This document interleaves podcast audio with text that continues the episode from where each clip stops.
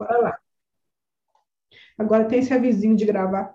Boa noite, gente. Hoje é especial. Para mim, para vocês, pode ser que sim, pode ser que não, mas para mim já está muito especial, porque Deise me convidou para vir participar da supervisão com vocês, trazer casos de atendimento meu, e hoje é uma turma que vai ter convidados. Tem a supervisão, que é a turma da supervisão, e tem o Kids em Home 11, que hoje eles vão ter o privilégio que assim, né? Tá, que eles podiam, né, Dora, já pensou? Eles estavam aqui pensando que assistia a Daisy, né, de 8 às 10, aí chega de cara com a Ana, mas enfim, é o que tem, né? Sou eu, sou eu. Mas daqui a pouco a Daisy chega, lá pelas nove, nove e pouquinho, a Daisy vai passar por aqui. E a gente vai falar de casos de atendimento. Eu vou contar um caso meu, a Deise falou, né, quando a Deise me convidou, deixa eu aceitando, pessoal. Quando a Deise me convidou para vir aqui hoje, ela falou: ah, escolhe algum caso de atendimento seu. E aí eu fiquei pensando qual caso eu escolheria, qual caso eu ia trazer aqui hoje. Ei, Natália, bem-vinda, boa noite. E aí eu fiquei pensando assim, e eu escolhi um dos meus primeiros atendimentos, mas não, acho que foram tá, acho que ele está entre então, não, meus quatro atendimentos não, porque aqui eu vim olhar quando fui pegar meus papéis, né, para ver de onde que era. E aí, ele, mas era um dos primeiros, foi em janeiro de 2018. Mas foi um dos meus. A Deise está chegando, mas hoje sou eu que ela está fazendo aqui. É, mas foi um dos processos que mais me marcou. Um processo que mais. Eu acho que do Kids foi o processo que mais me marcou. Assim, ele foi um processo muito. Amiga, dá licença. Gente, eu não devia ter aceitado ela, não. Ela me dá um negócio e sai. Ah, então vou aproveitar que você está aqui. Eu falei que eu ia começar mostrando uma coisa. Peraí, gente, vou mostrar para vocês. O que, que eu vou mostrar? Gente. Ó, um dia eu já fui Daisy. Olha, o dia que eu invadi, o dia que eu invadi o cenário. Vocês conhecem esse cenário? Olha lá, olha. O dia que eu tive o prazer de invadir esse cenário, logo, se Deus quiser, invadirei de novo. O prazer foi maior meu, posso garantir. Não é? O dia que eu fui lá passear em Petrópolis. Muito bom, amor. Fala que é uma sua, daqui a pouco eu volto a falar. Gente, vim só dar um oi, deixar vocês com essa pessoa maravilhosa, que é uma sister total para mim. E mais do que isso, né? Foi minha coach ano passado. Então, eu fiz o processo de coach, autorizo a Aninha aí a citar qualquer coisa se quiser, porque eu estou sempre trabalhando com vocês, né, minhas lindas? A postura de vocês, né, na vida, como que de coach também na família de vocês. Então, vocês vão ouvir um caso lindo, que é um dos meus preferidos do Kids. E, e muito mais aí com a Aninha. E fiquem à vontade se precisar tirar qualquer dúvida, que ela é fera, fera lá do grupo VIP. Se tiver alguma dúvida, você pode tirar comigo também. Estou aqui à sua disposição. Tá bom. À disposição. Eu volto, tá bom? Você volta, amor. Eu volto. Eu beijo. Volto, gente. Até daqui a pouco. Até. Beijo. beijo. Ana Duarte, bem-vinda. A Ana também é daí dessa terra da meia-noite já, viu, Sabrina? A, Ana, a Ana é de boa Portugal noite. também. E aí, Gi, boa noite, boa noite. Tem mais gente chegando, mas a gente já vai começar. Então, esse caso que eu trouxe para a gente conversar sobre ele hoje, eu estava olhando aqui, eu fui revisitar meus papéis, assim, eu sou pegada, eu não jogo fora minhas anotações de atendimento, não. Mas eu já estou precisando. É, ele começou em janeiro de 2018. É um caso do Arthur. Eu tenho toda a autorização do Arthur, da Débora do Junimar para estar tá falando sobre eles aqui. É, além de ser uma família muito querida, uma, é, eles são amigos. Ele é coleguinha do meu filho de escola até hoje. E eles são amigos desde os três anos de idade, então eles foram, foi um dos meus primeiros processos. Mas eu imagino que pela data que aqui eu já era mentora já, que ele não foi dos meus três primeiros, foi depois eu achava que tinha sido dos meus três primeiros processos. O que, que, é o caso do Arthur? Eu vou trazer o caso do Arthur para trazer para vocês. E aqui na supervisão, para quem está aqui hoje de bônus, para quem está aqui da turma 11, a Deise sempre traz um caso, ou uma das meninas vai trazer um caso de atendimento. A gente vai conversar sobre esse caso depois que eu contar ele, e depois que passar esse momento de contar o caso, a gente vai tirar dúvidas, tanto desse caso, quanto alguma dúvida que qualquer um de vocês tiver, que estiver atendendo, que dúvida, aproveitar esse momento para tirar dúvida, tá bom? Então, no caso do Arthur, o Arthur na época tinha oito anos. Ele, como eu conheço essa criança, antes dele vir para o Kid Coach, o Arthur era uma criança que falava pouco. Ele era uma criança que sofria muito na escola, é, porque ele na escola, quando tinha apresentar um trabalhinho de escola, quando tinha ou na sala de aula, só para os amiguinhos da sala dele, ou alguma coisa na quadra, tipo festa junina. Essa época do ano era uma época muito sofrida para ele, que eles estavam ensaiando para uma festa junina. Ele sofria muito, mas ele sofria muito mesmo. Assim, se a gente olhasse para ele nessa quadra, a festa junina era o mais sofrido. Assim, o episódio mais sofrido dele era a festa junina. Quando a gente olhava para ele na quadra, a sensação que dava é que precisava levar ele para o hospital porque ele realmente estava passando muito mal. Ele suava frio, ele tremia, ele chorava compulsivamente, é, e ninguém sabia o que fazer, até acalmar. Às vezes, às vezes ele dançava, às vezes ele não dançava, às vezes a escola dos meninos sempre teve o hábito assim. A primeira dança era a dança para pai tirar foto e filmar. Hora que todo mundo dançava essa dança, a outra dança, aí eles dançavam de novo. Ninguém pegava celular, ninguém filmava, era para ver de verdade a dança. Então sempre foram duas danças. Talvez em uma das duas ele dançava, mas com muito sofrimento. Ia apresentar um trabalho, um trabalho na escola, ele suava frio, ele passava mal, a voz dele não saía, não saía.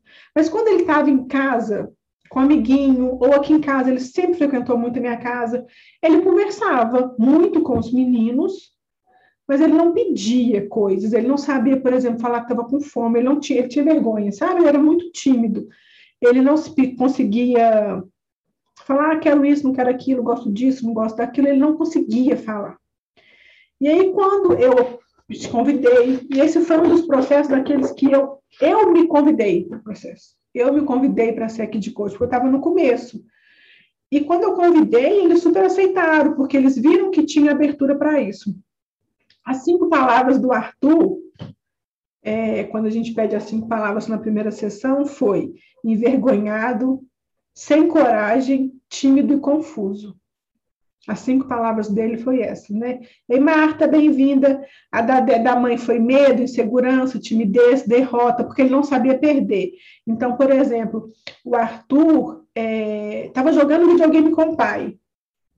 Ele chorava muito, se perdia é, os meninos tinham campeonato de futebol, aí tinha o, a, o campeonato, às vezes, de rei do pênalti, sabe? Eles iam batendo pênalti até o último que ficasse, ele era o rei do pênalti, ganhava a medalha. Ele chorava muito se ele perdia. Então, era muito sofrido. E do, do pai foi timidez, é, vergonha, irresponsabilidade, porque ele achava que tinha uma questão de responsabilidade.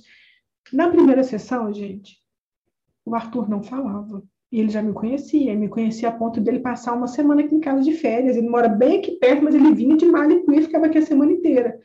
O Arthur não falava. Eu perguntava assim, para ele falar cinco palavras, eu lembro direitinho, ele ficava assim para a mãe dele. Vergonha. Confuso. Ah, aí ele ficava. Aí às vezes ele punha a mão assim, ó, para falar com a mãe. E isso, uma criança, porque você, tamanha timidez, quando ele parou para pensar que aquilo era era para ele, né? A luz estava nele. Sentia dor de cabeça. É, aí o objetivo tinha ficado ter segurança e confiança para realizar as atividades do dia a dia. E aí depois a gente foi destrinchando.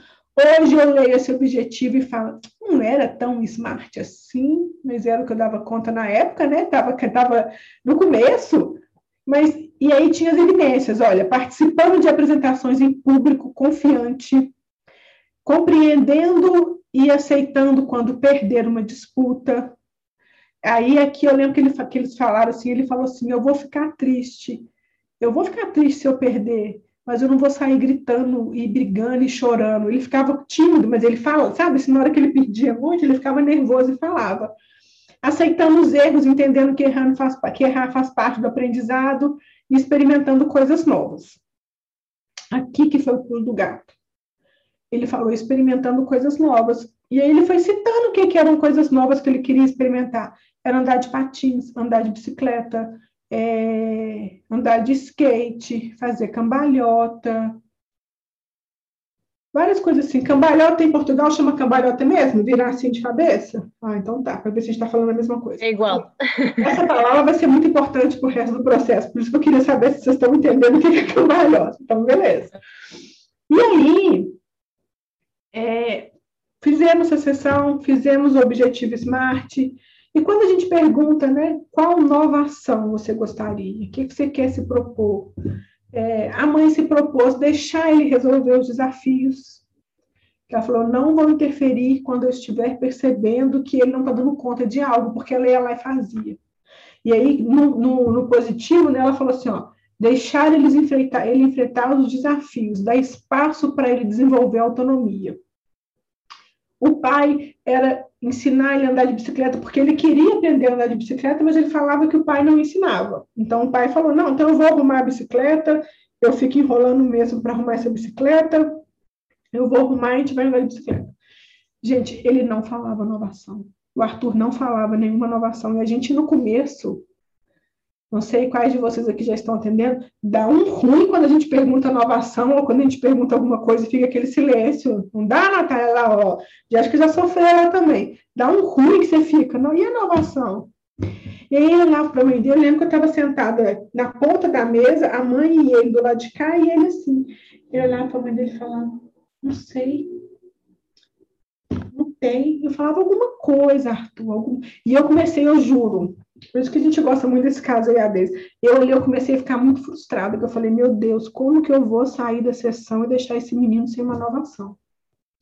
Ali eu achei assim, acabou esse processo, não estou fazendo a primeira sessão, não vai dar em nada, juro. Eu, e piorou depois, depois eu achei que o trem ia ficar ruim mesmo. E eu ficava assim, não, Arthur, vamos pensar alguma coisa de tudo que a gente conversou aqui, é, de tudo que a gente já falou, vamos pensar alguma coisa que ah, boa noite, boa noite. Vamos pensar, todo mundo é bem-vindo. Eu estou contando um caso meu, um processo, uma parte de um processo, né, um processo meu de atendimento, para quem está chegando aqui da turma 11 entender. Eu estou contando um caso, a supervisão funciona assim, né? Se vocês chegaram achando que era Deise, sou eu. Daqui a pouco a Deise vem. Hoje, hoje tem eu de bônus. É, de presente, né, Jéssica? Tem eu, é eu. E aí eu estou contando um caso meu, eu vou contar todo esse caso, depois a gente vai tirar dúvidas sobre esse caso e ouvir dúvidas de atendimento das meninas, de quem tiver dúvidas sobre atendimento, tá bom? E aí o Arthur, ele não falava inovação, gente. Eu falava, Arthur, alguma coisa.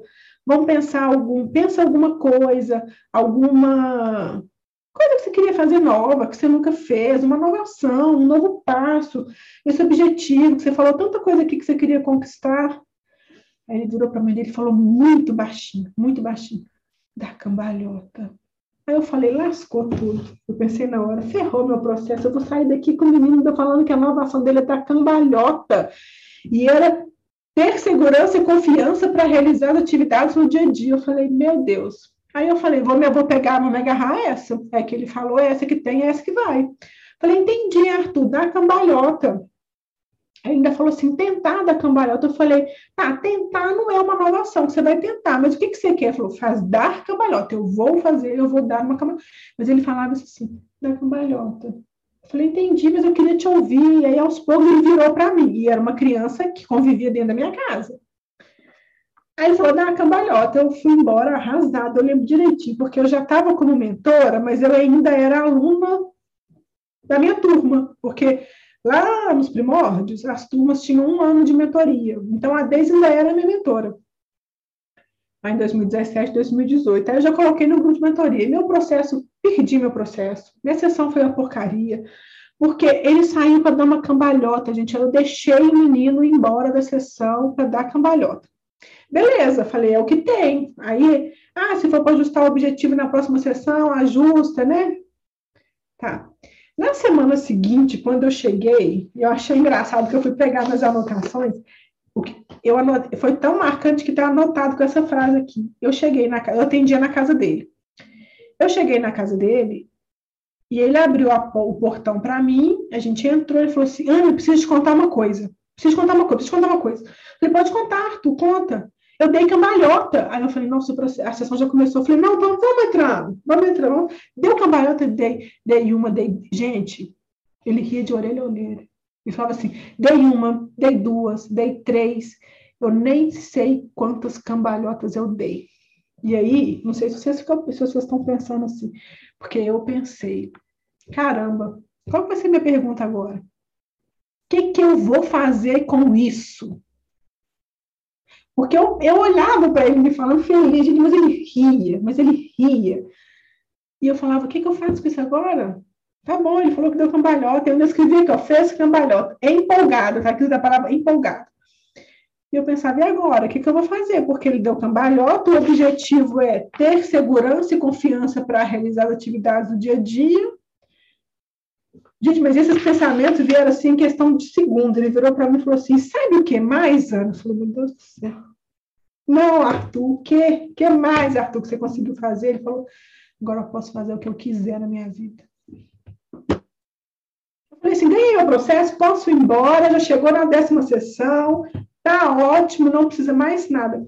Ele falou desse jeito, eu, eu fico arrepiada até hoje, toda vez que eu conto esse caso. Ele virou e falou assim: Eu posso fazer o que eu quiser da minha vida todo dia, eu posso fazer o que eu quiser, Ana. Eu falei, Arthur, como assim? Vamos conversar sobre isso. Agora vamos sentar. Porque a nossa. Isso a gente andando do portão para chegar na mesa para sentar. Eu falei, então vamos conversar sobre isso. Me explica mais. O que aconteceu? Que legal. Aí ele falou: não, primeiro eu pus o colchão na sala, aí dei uma cambalhota em cima do colchão, meu pai ficou perto, aí depois eu dei outra, depois eu nem sei quantas eu dei. E aí, sabe mais que eu fiz? Eu falei o quê? Arrumei minha cama sozinho. Gente, ele falava que eu tinha que pedir para ele parar de falar. E assim foi o processo todo. Foi o processo todo. Nesse dia a gente fez né, as, as novas as, as, é? Ih, fugiu a palavra, o acesso às características dele, e foi conduzindo as características, e ele falou que ele tinha muita coragem. Ele falou que uma característica dele era ter muita coragem. Eu falei, como é isso de ter muita coragem? Vamos conversar sobre isso? Como que isso pode te ajudar no seu objetivo? Ele falou, Ana, aí, aí, aí começou a ficar. Ele passou a ser o Arthur que convivia aqui em casa, né? Assim, que brincava com o Matheus, com o meu filho e tal. Ele falou assim: Você acha que uma pessoa que dá cambalhota é uma pessoa que tem coragem?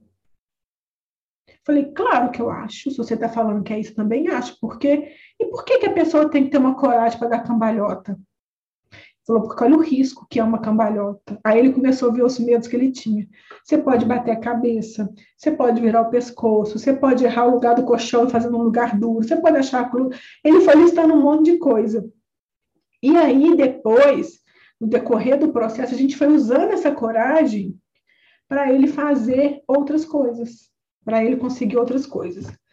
No final de tudo, esse menino dançava na festa junina que vocês não têm noção. Vocês não têm noção do que foi a festa junina desse ano. É, eu vou lá no final, depois eu volto para o meio. Aí, a gente, esse, o processo começou em janeiro. Eu não lembro quando que terminou, deixa eu ver se tem aqui quando foi a última sessão dele. Porque teve um atraso, eu lembro que a gente parou um pouco, mas acho que terminou terminou em maio, porque teve um período que a gente precisou parar para alguma coisa, não lembro o que, que foi. É, aí em junho, julho teve a festa junina. E ele fez a âncora para a festa junina. Ele fez. Eu lembro que a gente fez um roadmap, porque ele queria aprender a andar de bicicleta, que ele queria ter coragem de andar sem rodinha. Ele fez todo um passo a passo desse roadmap. E depois ele pediu numa sessão do segundo bloco para a gente fazer um roadmap para ele aprender, para ele se ver na conquista de ter apresentado o trabalho na escola. Ele tinha oito anos, tá, gente? Ele tinha oito anos. Ele falou, Ana, faz de novo aquele negócio, do, daquele passo assim, da conquista. Foi assim que ele falou. Para gente, para eu é, me ver apresentando o trabalho da escola e dançando na festa junina. Eu falei, agora, claro que eu faço, bora, vamos fazer. Então, ele fez um passo a passo de festa junina. Aí, na cabeça dele, nesse passo a passo, ele se imaginava no lugar que ele ia ficar na quadra para dançar, um lugar que ele ia olhar e ver o pai, um olhar, um lugar que ele, ele falava assim, na conquista, ele falava assim, eu estou dançando aqui, eu olho para aquele canto da quadra, tem meu pai, eu olho para aquele outro canto da quadra, tem minha mãe, é, se meu padrinho for, vou pedir para ele ficar no outro lado, porque se meu olho, se eu, se eu precisar olhar para lá, eu vejo meu padrinho. Ele foi distribuindo a família dele na quadra, porque para onde ele olhava, ele tinha olhos conhecidos.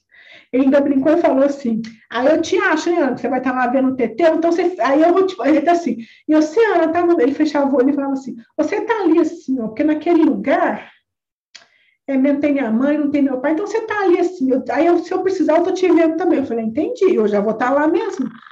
E aí ele foi com tudo isso. A festa junina em julho, eles foram dançar e toda vez era muito sofrido, gente, era o, mais, o maior sofrimento dele era esse, a gente achar que tinha que levar o Arthur para o hospital mesmo, ele passava mal fisicamente, faltava ar, ele chegava a ficar roxo, faltava ar. Aí na hora que foi dançar a festa junina, ele dançou lindamente. No começo, antes de entrar para a quadra, você via ele estava assim, sabe, nervoso. Aí eu estava para entrar com o Teteu, ele chegou perto de mim e falou assim, estou um pouco nervoso mas eu vou apertar aquele negócio, como é que chama mesmo, Ana? Eu falei, que negócio, Arthur, que você vai apertar? Não fazer o da coragem. Eu falei, a âncora. Ele falou, é, vou fazer. Eu vou fazer aquele negócio de apertar, e aí é, eu vou conseguir. Eu já fiz ela na hora que eu entrei aqui na escola. Olha pra você ver, ele fez na hora que ele entrou na escola, a âncora dele. Ele acionou a âncora. E eu vou conseguir. Eu falei, tô aqui. Estou aqui. Se você quer, se você vai acessar, se você quer conseguir isso, eu acredito, vai lá. Esse menino dançava e eu chorava, e a mãe dele chorava, né? Eu já sou chorona. Falou festa junina, eu choro de qualquer pessoa que vocês me convidarem para fazer qualquer apresentação de escolinha, eu vou chorar, que eu vou achar lindo. Qualquer criança que estiver lá dançando. E eu chorava, eu chorava, eu chorava, e a coordenadora dele estava assim perto de mim, ela, na que acabou a dança, né? Igual eu expliquei para vocês, ela sempre dança duas vezes: uma para os pais tirarem foto e filmar, e outra que ninguém pega nada para assistir de verdade. Sempre foi assim. E ela, na que acabou a primeira vez, ela falou: Ana, o Teteu lançou lindo demais. Né? Eu falei: Angélica, ainda bem que tem a segunda dança. Ela falou: por quê? Eu falei: porque a primeira só viu o Arthur. Eu não conseguia parar de olhar para o Arthur. Ela falou, Ana, ela falou, olha que ela sabia que eu tinha feito o processo, ela falou, eu estou impressionada. Eu falei, eu também, agora deixa eu olhar para meu filho. De tão lindo que foi. Ele era uma criança, gente, ele não falava, ele não falava. Ele, agora, aí depois disso, né, durante o processo, quando ele vinha aqui em casa, às vezes eles queriam jogar futebol, ele falava baixinho assim para o Matheus no carro, quando estava chegando aqui. Fala com sua mãe para não parar o carro na garagem para a gente jogar bola. Ou então pede sua mãe para a gente jogar lá no fundo, na, lá na sua. Na... Que negócio, como é que chama aquele negócio lá, gente? A trave de futebol. Tem uma trave aqui. Para jogar lá no futebol, tá? Fala com sua mãe para ver se eu posso dormir aqui a semana toda. Era assim que ele conversava. Era assim que ele falava. E eu ouvindo. E eu fingia que não ouvia, até esperava ver como é que ele chegava para mim, né? Depois, ele já falava assim: Olha, vamos ficar na rua? Eu falei: Para quê, Arthur? A gente vai jogar bola lá. Tá. Ô, Ana, trouxe mochila, trouxe roupa para ficar aqui uns três dias.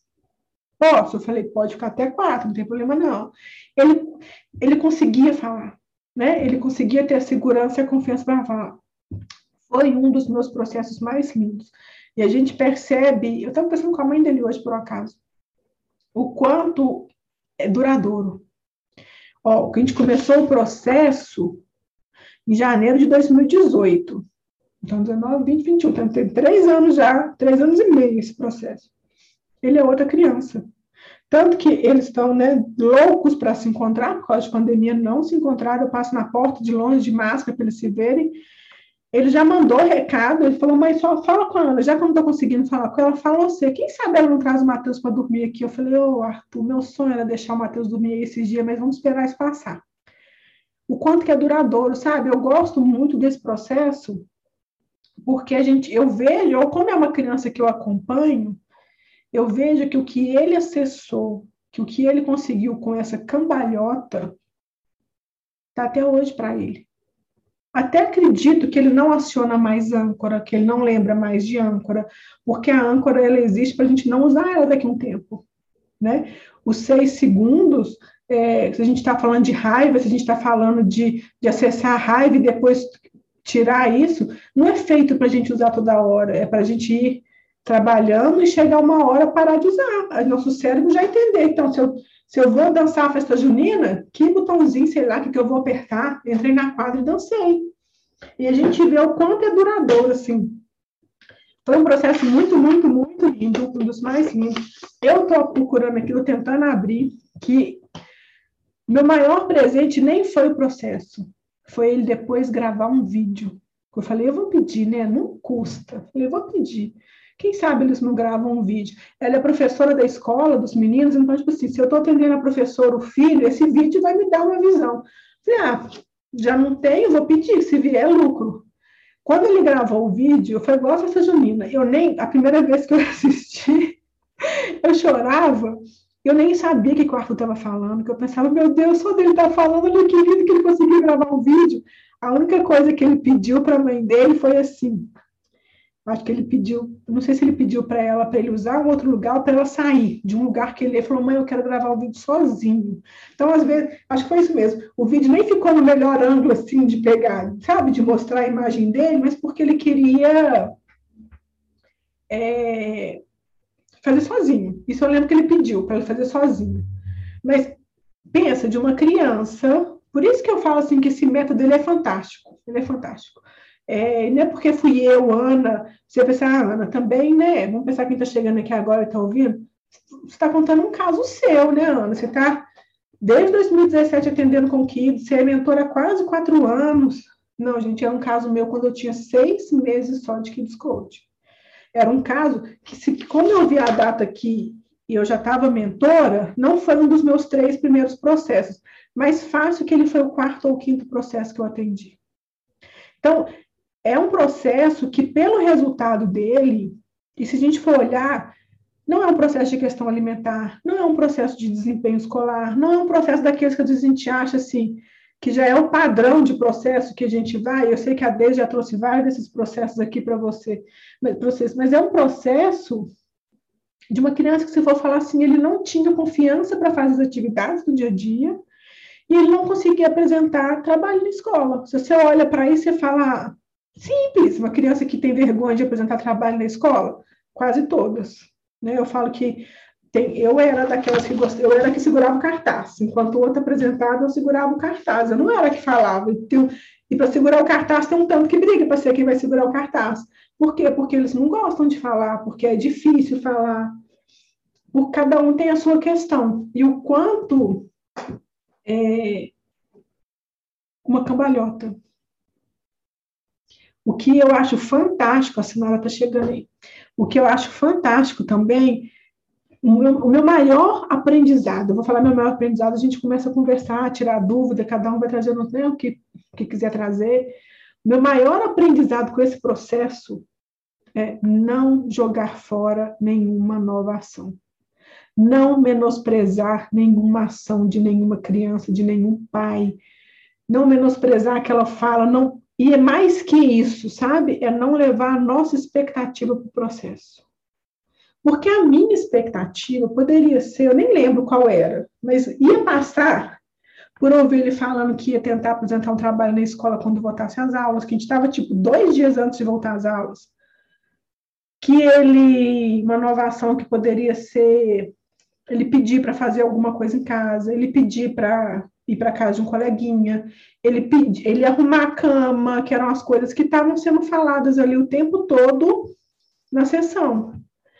E a minha vontade, quando ele falou da cambalhota, era gastar ali, só que eu via que ele é, já não tinha mais, a cambalhota foi o que dava, foi o que dava, sabe?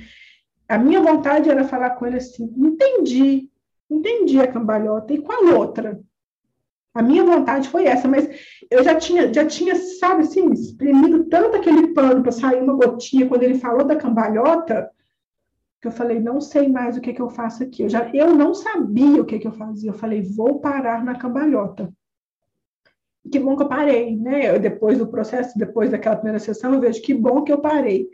Mas eu vejo, assim, em vários processos, eu não, eu, depois eu quero ouvir vocês, Prince tem uma sessão que Prince que acontece muito da gente querer jogar fora, achar que não fez sentido e pedir para fazer outra.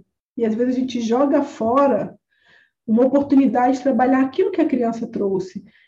Talvez, eu fico pensando, já pensei isso várias vezes uma época, se eu não tivesse, se eu tivesse deixado a cambalhota para lá e ficado ali desgastando, desgastando, desgastando, até ele falar outra coisa, até ele fazer outra coisa, Será que ele ia ter acessado tanta coragem, ter se sentido tão capaz, igual ele se sentiu?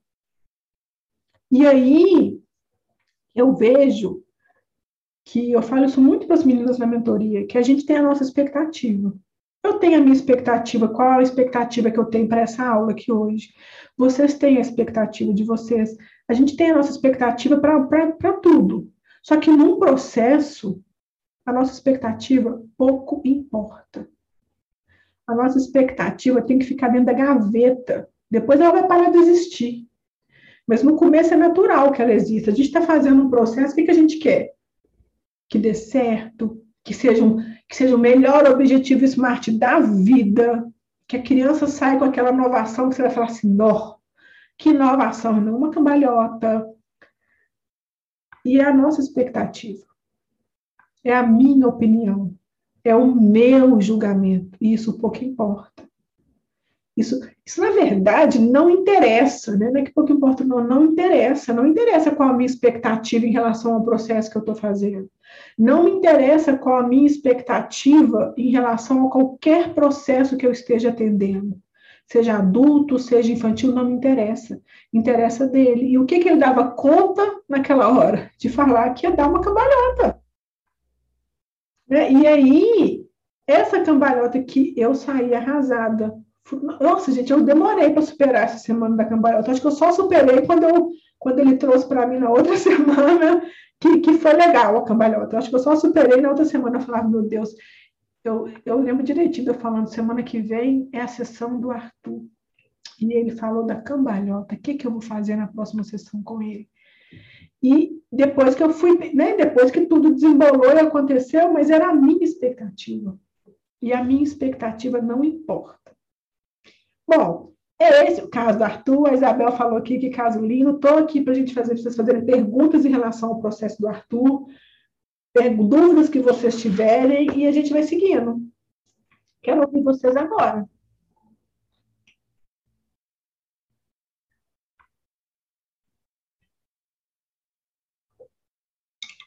Vixe, ninguém quer falar? Eu continuo.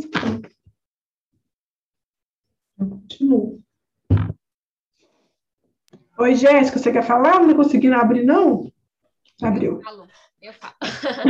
eu acho que é isso que eu costumo mais perguntar para a Daisy no ca... nos casos, né? Como é que é internalizar isso e lidar com isso durante a semana? Porque você fica pensando, né? Poxa, como é que eu vou lidar com isso? O que, que eu vou fazer? Como é que foi para você? Lá no começo foi muito difícil, porque eu fiquei frustrada, sabe, Jéssica? Igual vamos falar. Esse processo começou em 2018. Eu tinha seis meses só como Kid Coach.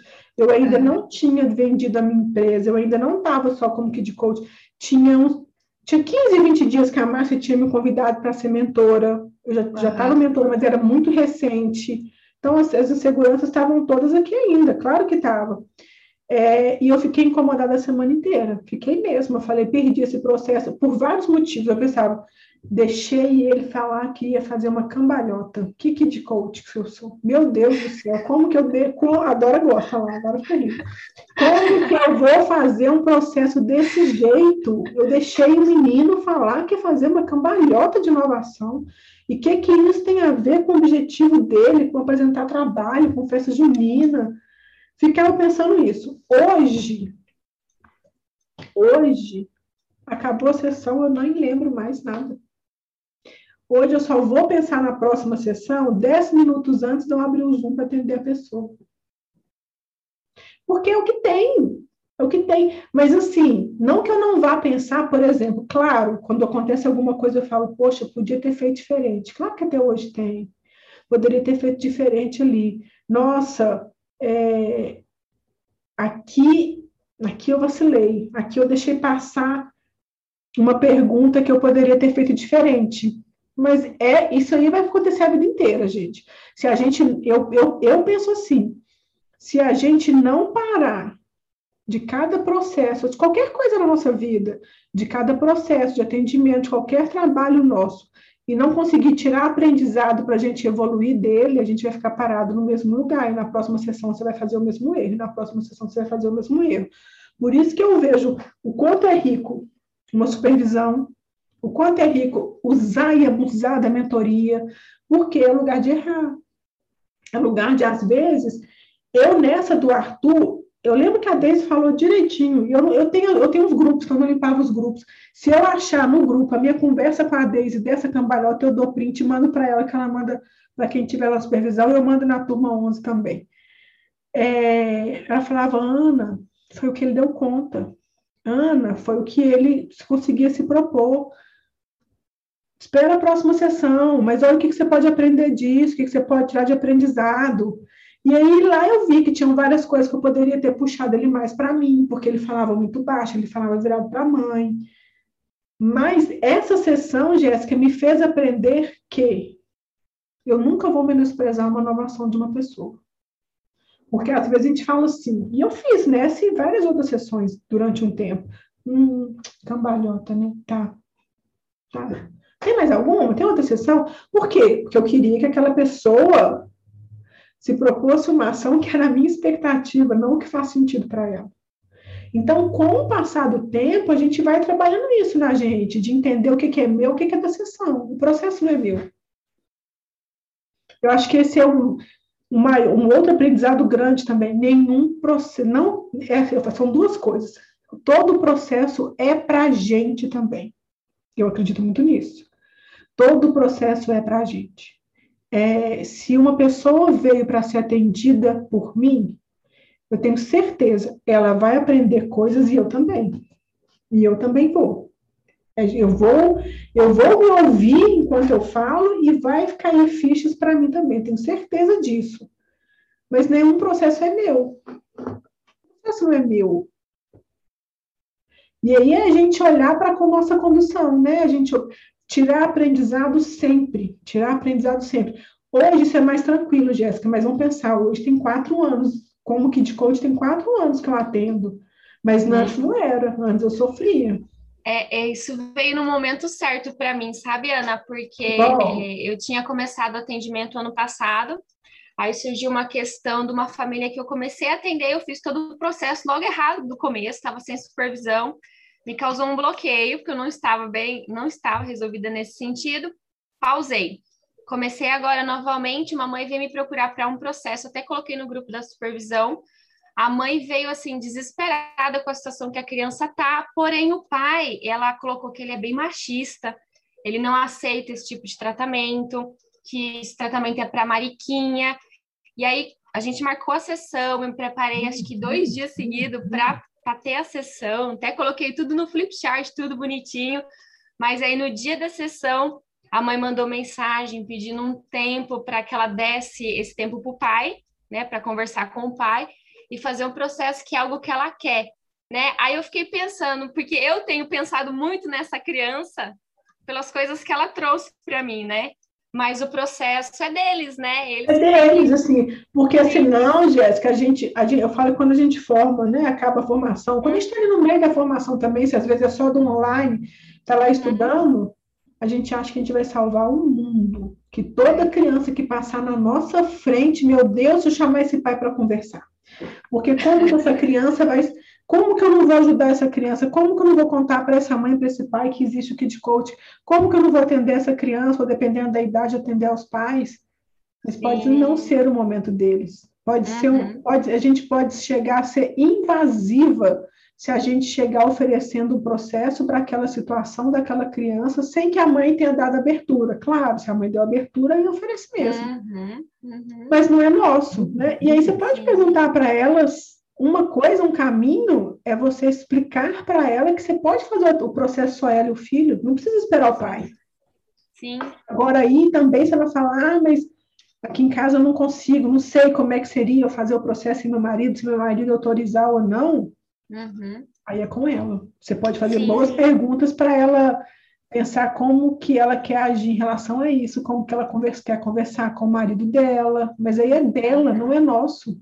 Porque senão Sim. a gente fica achando que é sobre a gente, né? É, exatamente. É. Claro que vai ter hora que é, gente. Claro que vai ter hora que é sobre a gente. Depois eu vou contar é. os casos que eu perdi. Claro que vai ter hora que a gente também meteu os pés pelas mãos. Mas nem tudo é sobre a gente, é o momento da família. Sim, sim. A Daisy pontuou tudo isso para mim no grupo também. Eu coloquei para ela. Ela falou, não, eu vou, vou aguardar um pouco, respeitei esse momento deles, mas a sua fala veio no momento certo, né? O processo não é nosso, é deles. Não é nosso. Eu, eu achei interessante colocar para você também. Ai, que bom, que bom, gostei de te ouvir, obrigada. Mas alguém quer falar? Trazer, trazer dúvida? Oi, Dora!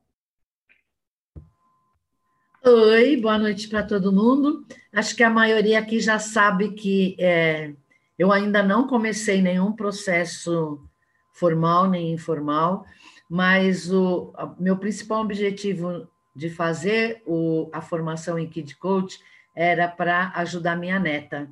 Está com sete anos, é filha da minha filha, moram nos Estados Unidos. Eu tenho muito pouco contato com com eles, mas ela é muito agarrada comigo. E ela anda me ligando assim todas as manhãs, nesses, nessa última semana, de manhã cedinho, ela acorda e a primeira coisa que ela faz é me ligar. E ela tem sempre uma história, a mesma, que se repete todos os dias.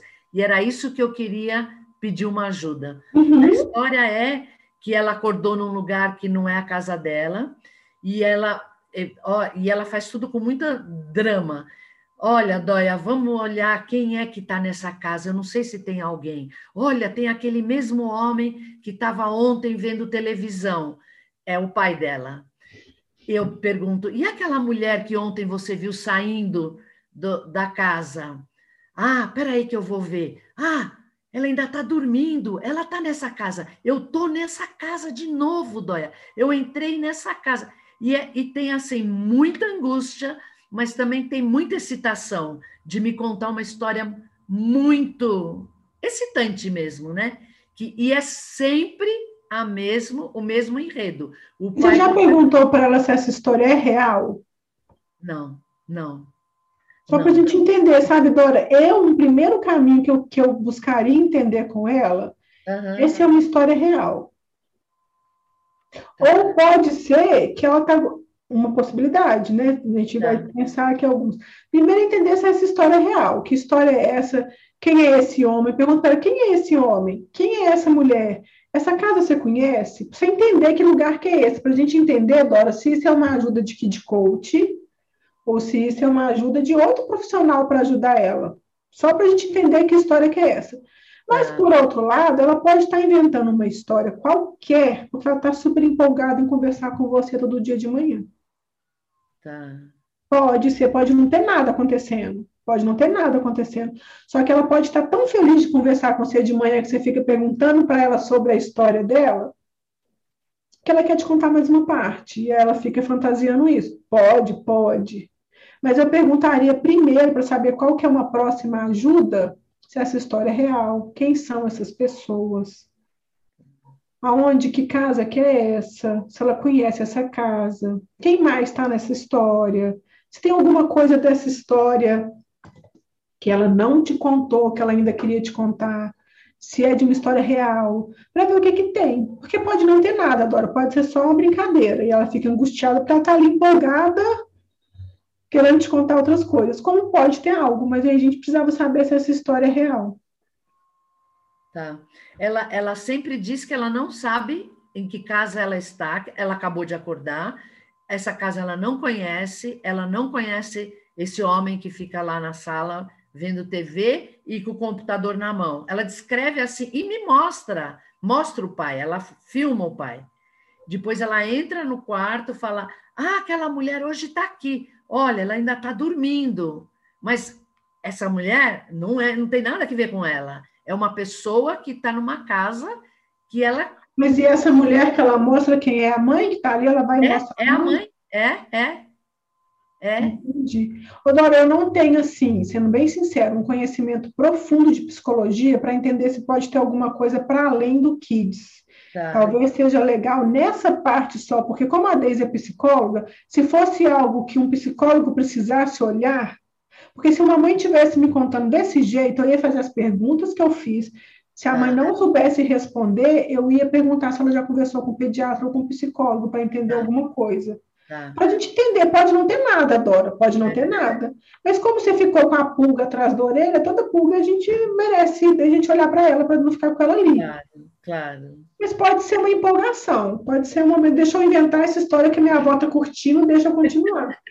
Pode. Ana e Dora, desculpa intrometer mas eu sou psicóloga clínica, eu sou psicóloga. Ai, pronto, eu... temos uma. E eu, sinceramente, também fico com a pulga atrás da orelha. Também não é. A pulga está atrás da minha. Eu tenho algumas coisas que eu pensei, mas como eu não tenho a formação, eu prefiro guardar as minhas pulgas, entendeu? Mas, mas não, você tem. Ela, tem. ela tem sete anos, não é? Isso, sete anos. Ok.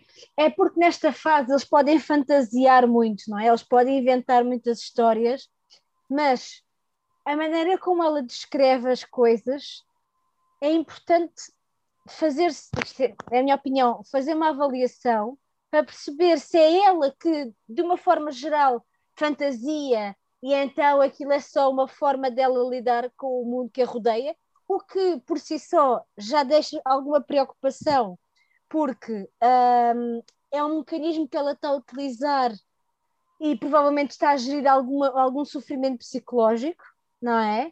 Mas a partir daí eh, se o psicólogo considerar que é importante, então fazer uma avaliação já psiquiátrica. Ou seja, isto é como termos, uh, estarmos preocupados com alguma coisa que temos uma análise de sangue para fazer, não é? Vale mais passar pelo psicólogo e se ele achar, passa ao psiquiatra e ele diz sim ou não, do que se ficar com esta suspeita, porque isto parece uma coisa que nós chamamos de desrealização, ou seja, que ela não está a ter uma boa leitura da realidade. Isto pode ter outras coisas que, que estejam aqui subjacentes, porque é o pai dela, é a mãe dela. É a minha, mas o meu caminho foi esse também, Natália. É, é, o pai, é a mãe, não é um homem e uma mulher. Então ela pode ela... estar fantasiando por brincar, pode, mas desse jeito, é, a minha sensação foi essa. Eu só guardei para mim porque eu não sou psicóloga para falar desse jeito, que ela uhum. não consegue, talvez ela está encontrando outras maneiras de enxergar a realidade. Sim, e, e e nesta fase, aos sete anos, ela já tem capacidade para perceber o que é real e o que não é. Quando eles são mais pequenos, eles têm alguma dificuldade porque não têm ainda a capacidade uh, cognitiva, não é?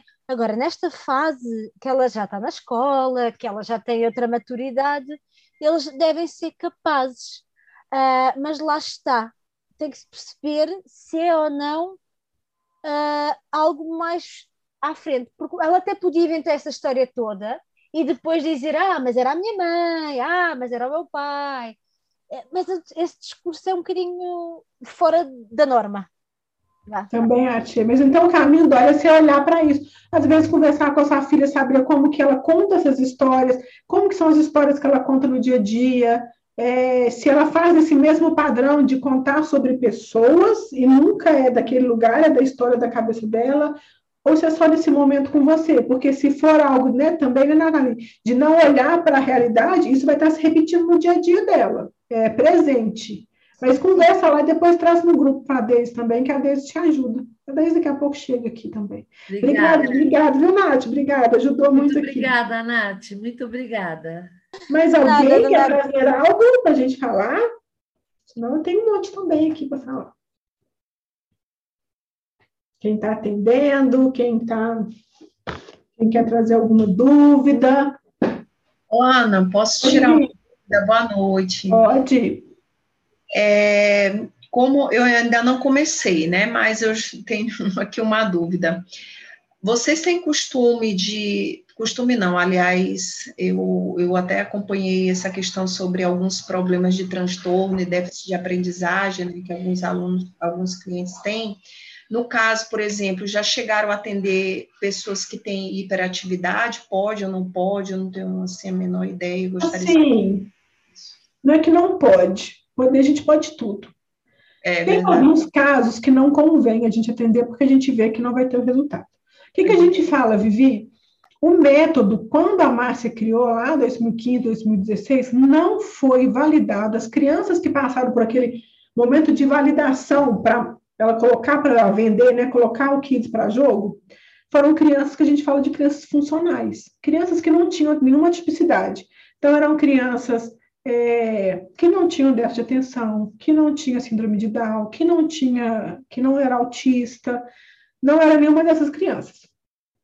E o que a gente sabe, o que a gente vê, é que tem Kid Coach que começou a atender déficit de atenção. A gente tem uma Kid Coach, ela foi mentora durante muito tempo. Ela, ela, o foco dela era informal. Ela, já, ela atendia muito informal, mas ela atendeu também uma criança com síndrome de Down. E funcionou, foi lindo, foi um processo maravilhoso. A gente tem Kid Coach que já atendeu crianças autistas, mas aquele nível de autismo que a criança ainda socializa, a criança conversa, a criança consegue sentar numa mesa e entender aquela atividade que está sendo proposta. Não só a ferramenta do Kids, mas se ela tivesse sentado com qualquer outro adulto fazendo alguma coisa, é uma criança que socializa. A mesma coisa com déficit de atenção. É uma criança. Eu já atendi uma criança que tinha déficit de atenção. É mais suado. Ela não vai ficar sentada na mesa com você ela vai fazer o processo com você e tá, enquanto você está perguntando novas atitudes e não sei o que, ela está assim, né? E aí, funciona, não substitui medicamento, a gente não faz um diagnóstico, a gente não está ali no tratamento. E o que a gente começou a perceber, Vivi, é que várias crianças que eram medicadas passaram a não ser medicados mais, mas não porque o que distratou, é porque era uma criança que, se passasse por outros laudos, não tinha um déficit de atenção, sim, eram questões comportamentais, percebe a diferença? Ela chega para a gente como sendo uma criança com déficit de atenção, porque a gente sabe, gente, a gente sabe que tem profissionais com muito cuidado que vão fazer mil laudos olhar de mil maneiras um déficit de atenção, um autismo, não é coisa que numa sessão, duas sessões, você diagnostica, põe o envelope debaixo do braço e fala que seu filho tem alguma coisa, a gente sabe. Então, tem aquelas crianças que você vê que está tomando aquela medicação e que não precisava daquela medicação, que não era aquela medicação, que não precisava tomar ritalina para ir para a escola, para ficar mais lenta, mais quietinha para ir para a escola, a gente sabe, tem crianças que realmente precisam da medicação, por isso que a medicação existe. E tem crianças que às vezes estão tomando essa medicação por outras questões. E aí era uma questão comportamental. Vocês estão me ouvindo? Que algumas pessoas travaram, mas travou vocês também? Parece que tem algumas imagens travadas. Então tá. tá então. então tá, não, então tá. E aí funciona. A gente tem casos lindos, sabe, Vi? De crianças que é, sendo diagnosticada, às vezes são crianças que continuaram tomando medicamento, continuou o acompanhamento, porque uma coisa não substitui a outra, mas naquilo que era comportamental ela teve ganho. Naquilo que ela já tem condição de perceber assim, estou aqui agitado, estou aqui fazendo isso e eu preciso sentar e fazer o para casa, ela conseguiu o que, que é comportamental disso, até onde ela dá conta de ir e fazer. O que é de um tratamento de saúde, porque ela tem, tem, precisa ser acompanhada por outros profissionais, continua lá com os outros profissionais. A mesma coisa do autismo. A gente tem pessoas que atenderam autistas, mas é aquele autista que socializa, que conversa, que tem um desenvolvimento cognitivo que é no nível baixo do autismo. Não é aquela criança que é totalmente, né, que não tem essa capacidade de socializar. Então, a gente orienta que também se fale com os pais isso, vi? Que fale com o pai, olha, não foi validado, não vou substituir tratamento, não vou substituir medicação, mas no que for comportamental, o processo ajuda sim. E no que for em paralelo, o que a gente vê muito é uma criança que está passando por um acompanhamento psicológico ou psiquiátrico, e em paralelo faz o KIDS, o quanto os ganhos desse tratamento são potencializados porque o que é comportamental ajuda ela a entender o que está acontecendo ali do outro lado também. Te respondi, Vi? Beleza, respondeu demais, estou super feliz com a sua resposta, até porque é, essa pessoa, ela tem dois filhos, né, eles são gêmeos e todos dois, ela está num processo bem difícil com eles na escola, e até um pouco recente com atendimento psiquiátrico, psicológico também, ele está numa clínica, né, e lá tem várias especialidades. Uhum. E aí eu falei um pouco, conversei sobre isso, né, de uma forma assim, como diz outro, numa, num encontro com amigos, né, e acabei falando e até falei para ela, disse, olha, eu estou iniciando, né, ainda no ramo, porém eu vou confirmar realmente é, se, se dá para eu chegar a atender, e ela até foi muito aberta, chegou e falou assim para mim, olha, o que for para ganhar e somar para a vida dos meus filhos, eu quero. Aí ela até brincou, tendo resultado, não tendo resultado. Aí eu digo, não, o método tem resultado, isso eu já te garanto. Porém, né, eu vou verificar, vou confirmar, e logo em seguida eu vou buscar é, essa informação e te dou esse retorno. Ai, que bom, ela ficou bem interessada, né, porque eles são gêmeos, são crianças super inteligentes. Uma coisa que pode acontecer, talvez, também, é que vão pensar que eles não tenham, assim, o cognitivo, por mais que tenham idade para o formal, eles podem ser, ter o déficit de atenção, ser hiperativos num nível que talvez eles não consigam realmente estar ali sentados para passar por um processo. Faz o informal com ela, para ajudar ela a lidar com o comportamento deles. Entendi, tá, beleza. Porque às vezes, e a gente vê muito isso acontecer, talvez a criança não é nem tão imperativa assim.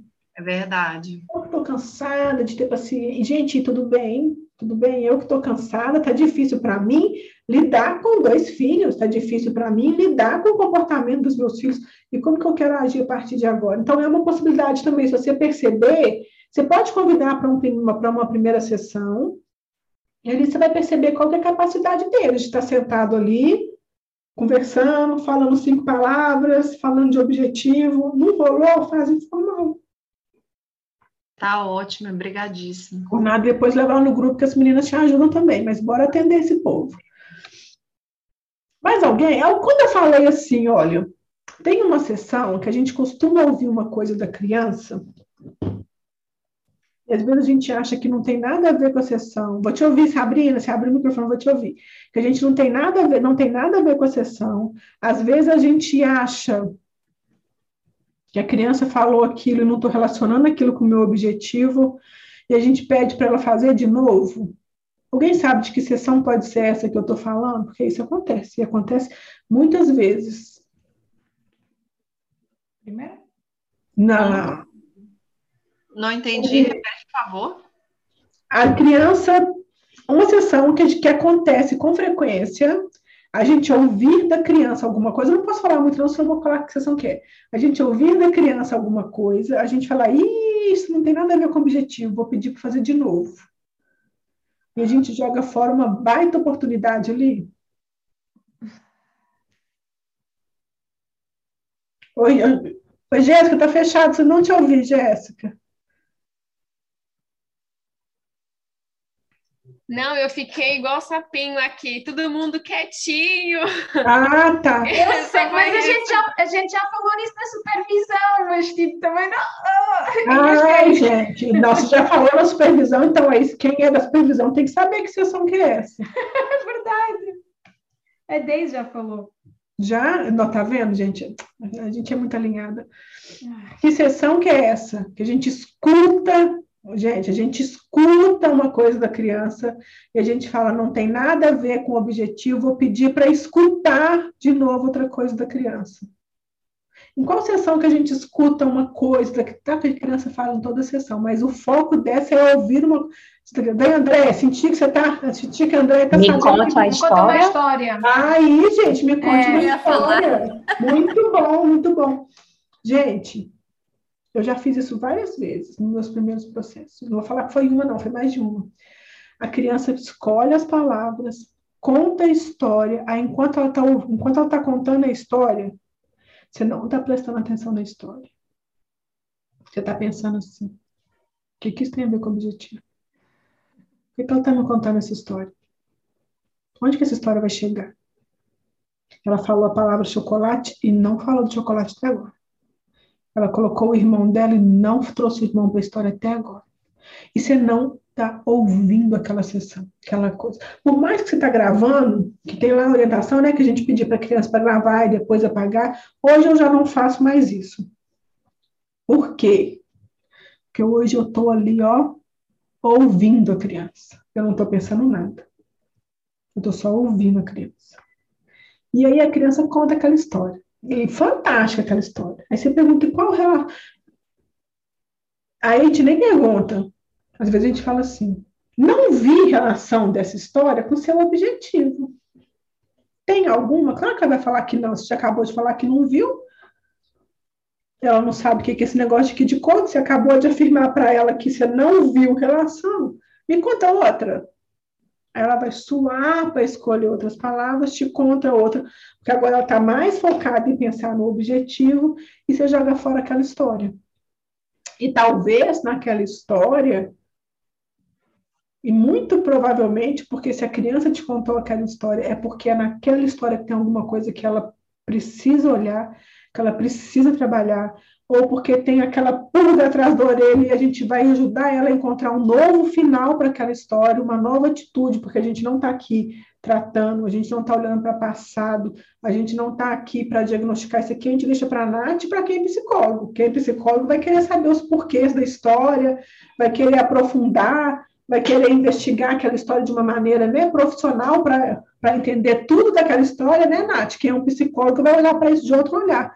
Mas a gente, como Kid Coach, e até um psicólogo que está numa sessão de Kid Coach, é de outro jeito essa história.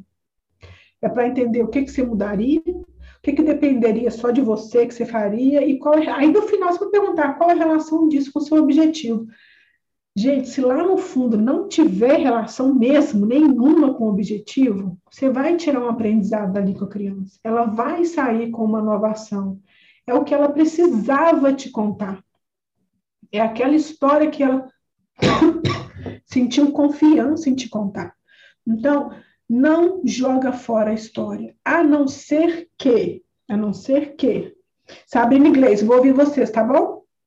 A não ser que era uma história fantasia, era uma história que ela inventou, que a gente pede uma história real, a gente não pede uma que ela invente uma história. Gente, às vezes a criança conta uma história e no final você fala assim, tá, e onde que você estava nessa história? Ela fala, ah, era para eu estar? Tá? Era.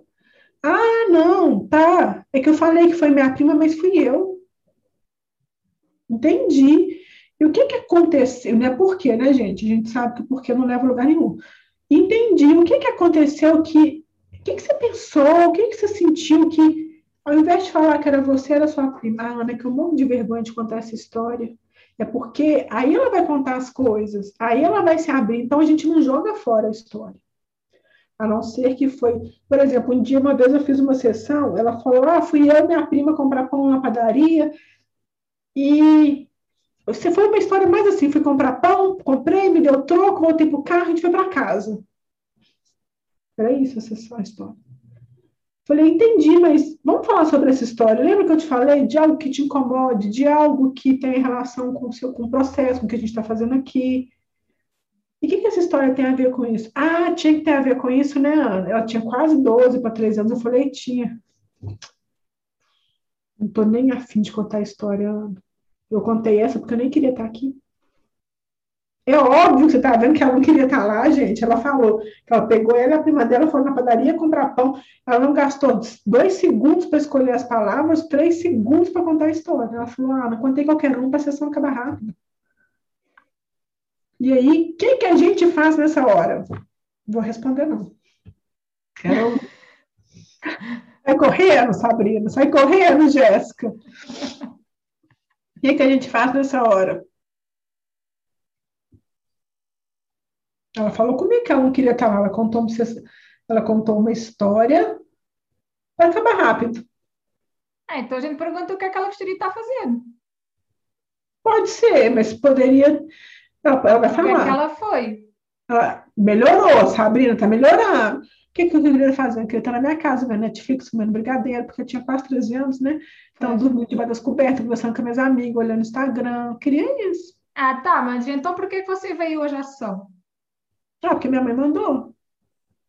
Hum. Sou boa, sou boa, sabe? Sou boa, continua. Ah. Mas é, tá percebendo que tem perguntas, gente, que não vão levar. Porque a gente vai levar, vou dar só um pedaço. E Catiele fazer boas perguntas. Agora vamos pensar quais são as boas perguntas. É, tem perguntas que não vão levar para um objetivo. A gente vai fazer, tem um para quê da gente fazer perguntas. Não é um para quê de induzir nada, mas tem um para quê. O para quê é para desenvolver a autorresponsabilidade. Se essa criança tivesse 7, 8, ou 13 anos, que é o limite do Kids, as perguntas seriam as mesmas, para desenvolver a autorresponsabilidade.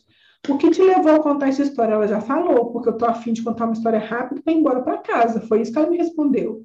Que você viveu nesse momento? Nada. Fui eu e minha prima comprar pão e voltar para casa. Você pediu para contar uma história, eu contei. Aí ela falou para mim que ela não quer. Ela falou para mim assim: eu não queria estar aqui. Eu contei essa história rápido para ir embora, ou então para ir. Eu acho que é, foi, foi, ela falou assim: eu contei essa história para ir embora, ou então para ficar mais tempo com a Letícia, amiga da minha filha. Não chora, não, que a tia não chora. Faço boa pergunta, não chora. E aí, gente? E aí? Que boa pergunta a gente pode fazer. Nada, não pode dar nada no objetivo, não, Gleice. Eu estou contando essa história porque eu quero ir embora rápido. Eu não queria nem estar aqui. Nessa altura, eu não estou lembrando agora, mas ela nem lembrava o que era o objetivo. Eu nem estava sabendo mais qual era o objetivo dela. Mas ela me falou uma coisa importante, gente. Não é da história mais. Vamos esquecer a história. Eu já estou ficando tensa só de você falar. Só não, de você falar, minha mão já. eu estou assim, Eu estou assim, calma, calma, porque é simples, gente. É no simples. Estão, a Deise fala, é no simples. É, não, Sabrina, a gente não vai mandar ele embora, não, Sabrina, não vai mandar ele embora, não. A gente já esqueceu a história, tá bom? Ela já, da história, eu já, ó, vamos pensar, a gente já deu um passo a mais. Da história, eu já tirei o que eu precisava, que ela não queria estar ali. Da história, ela já falou que ela contou rápido para ir embora. Pagou. Pulou casinha, andamos de casinha aí agora. Ela não, não tô mais. O foco para desenvolver a. Porque é que a mãe dela quer que ela esteja na sessão. Ah, sei lá, porque minha mãe acha que eu tenho alguma coisa para melhorar aqui. É esse caminho, mas é um pouco diferente, Sabrina, mas é isso. Ok. A Andréia, ela vai falar que ela queria estar debaixo do cobertor, comendo brigadeiro ou vendo Netflix. É, mas, mas ajuda, mas ajuda. Vamos entender o que, que a gente vai fazer para ela desenvolver a autorresponsabilidade? Se ela não quer estar lá, alguma coisa poderia ter acontecido para ela não estar lá. Se ela não quer esse objetivo SMART, se ela não quer esse processo, alguma coisa depende dela fazer para ela resolver isso. Porque o caminho natural é, que é o padrão da sociedade, é o que a gente vê. Essa criança pedir para a gente falar para a mãe dela que ela não quer ficar ali naquele objetivo.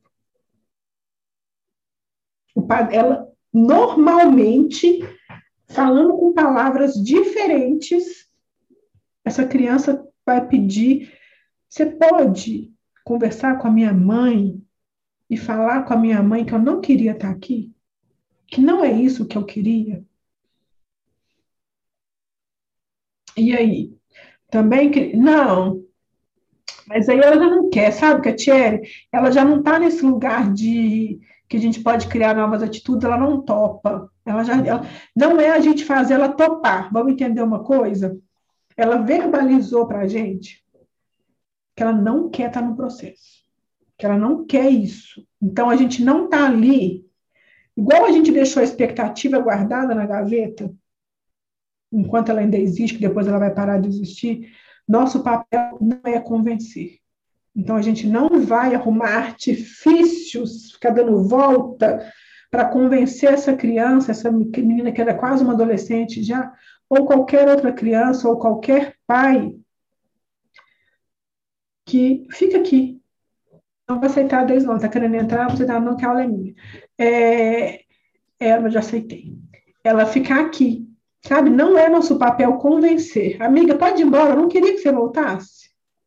Ai, já falei para elas. É... Ô, Deise, deixa eu te contar o que está acontecendo aqui. Eu estou contando um processo meu, um hum. outro que está na troca, porque eu estou querendo que eles respondam, mas até agora estão sofrendo, a mão está suando, estão passando mal, eu não falei ainda.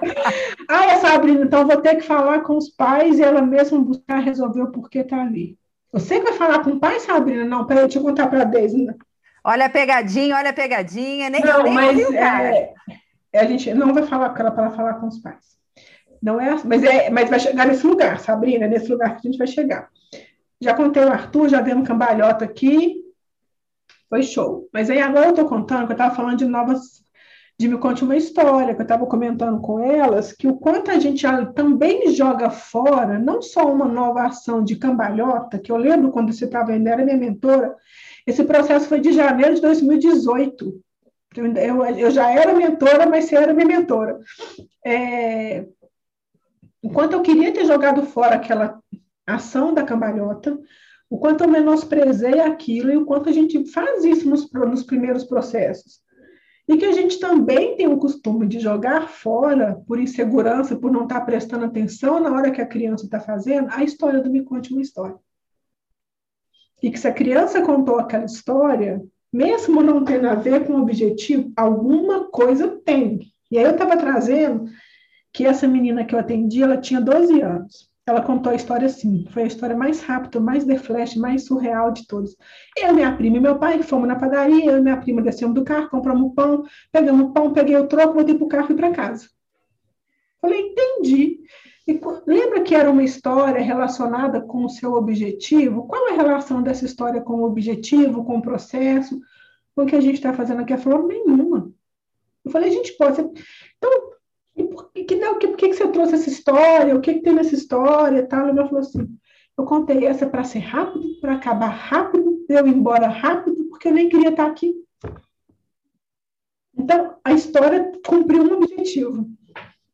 E aí, às vezes, a gente joga fora essa história, né, Deise, e pede outra.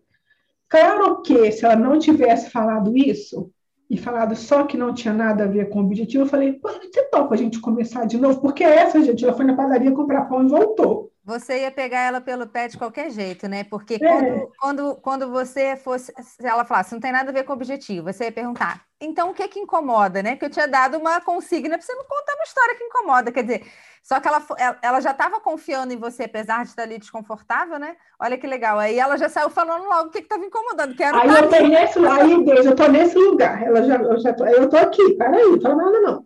É, nesse lugar de a história já, já cumpriu o papel dela. Eu não quero saber, depois que ela já falou o que, era o incômodo, não quero saber por que, que foi essa história, por que, que foi na padaria. Não, eu quero falar agora sobre o incômodo que é não estar no processo. E aí agora estou aqui esperando, sabe? Ver o que, que vem. Já veio, ah, vou perguntar o que, que ela gostaria, que ela me conta outra história. A Gleice está ali passando mal, suando a mão já. Vou pedir para ela contar outra, vou perguntar por que, que ela me, onde que ela queria estar, por que, que ela a Sabrina está coçando a cabeça, a Jéssica está quase roendo a unha. Ah, aí. Ah, é... A outra Sabrina, a Moura está assim. Tá. Aí o que, que já veio?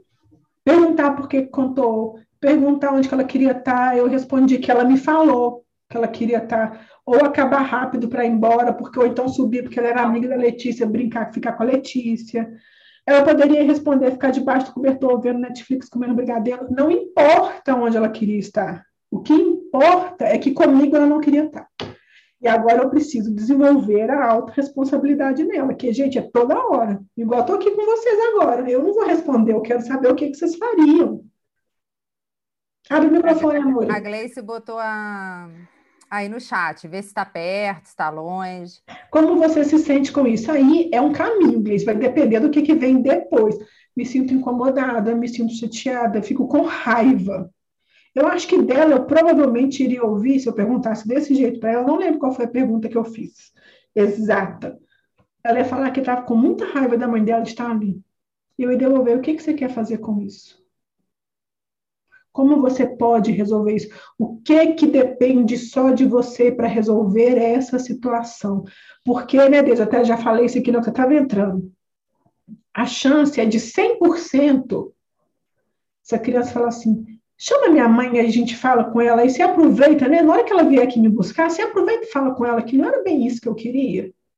E a gente, às vezes, vai, se a gente não tá com a chavinha do Kid Coach virada aqui, a gente se presta a esse papel, que é o papel que a gente está acostumado, de leve trás, de assumir. Não é que a gente é leve trás, não, mas a gente faz isso. A criança pediu, você fala, poxa, eu vou ajudar, vou conversar. Não é esse caminho nós poderíamos perguntar se ela fez alguma coisa que pudesse ter incomodado a mãe? Não vai levar onde a gente quer. Hum. Ela fala, já fiz isso, faço o dia inteiro, meu quarto é uma bagunça, não lavo meu prato, não levo meu prato da mesa, ela vai fazer a lista.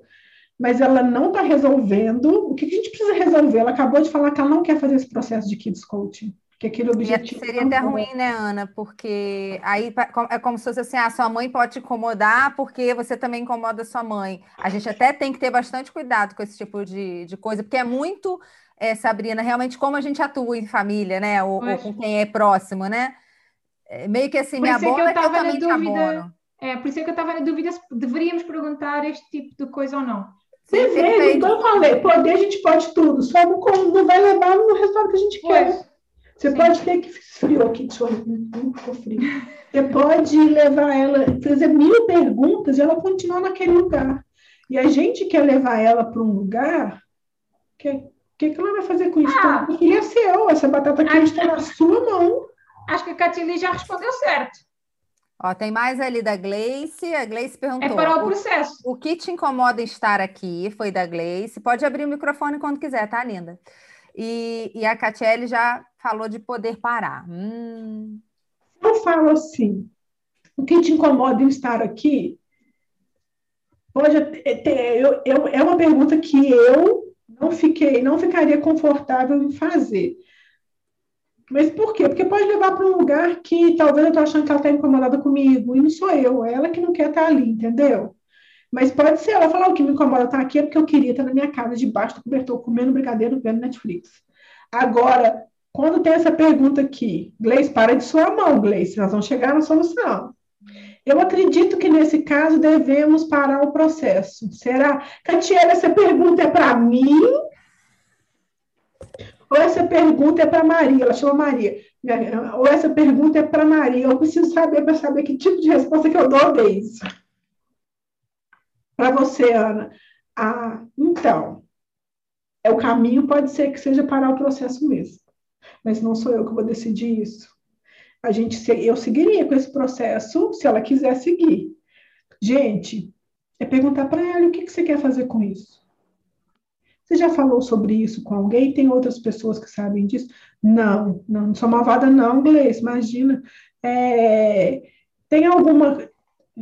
Quem, quem além de mim? Você já falou? Já falou com outra pessoa? Não, não falei. Ah, precisava falar com minha mãe, né? Você fala, Ana. Entendi. E como você gostaria de falar isso com a sua mãe? Ah, não sei. Você pode até treinar com ela.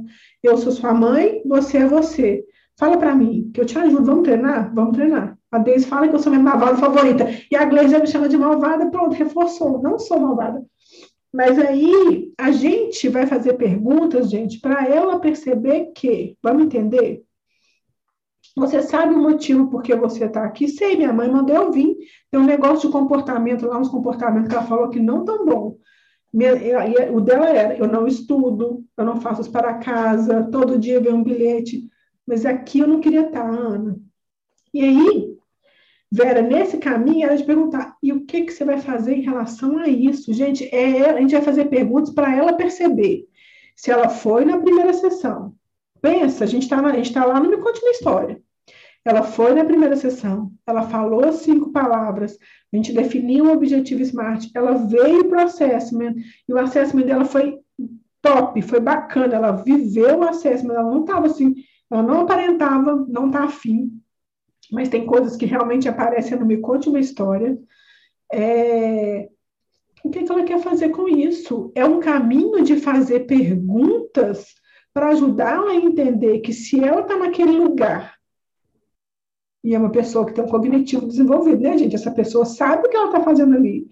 E ela não quer estar lá, como que ela vai falar isso para os pais dela? Ela que vai resolver. É a autorresponsabilidade, porque senão essa criança vai pedir mãe e pai para resolver as coisas para ela toda hora. Toda hora. E aí é esse caminho de desenvolver a autorresponsabilidade. E aí a gente vai fazendo boas perguntas se ela disser que quer parar, como devemos prosseguir? Entendi. Como, e como que a gente vai fazer, então, agora que você quer parar? Por mim, tudo bem, se, e aconteceu isso comigo em outro processo. Ela continuou. Ela depois conversou com a mãe e ela continuou. Mas entendi, você não quer, entendi, tudo bem. Tudo bem, se você não quer, eu estou aqui para quando você quiser continuar o processo. Se você entende que você não quer continuar o processo, como você vai resolver essa situação? O que que você quer fazer com isso então? Não sou eu. Porque senão a gente vai falar como nós vamos fazer, como nós vamos resolver, como que sua mãe vai ficar sabendo. E não é a gente que vai fazer isso. Lembra que eu falei que o processo, nenhum processo é nosso. É para a gente, mas não é nosso. Não é nosso.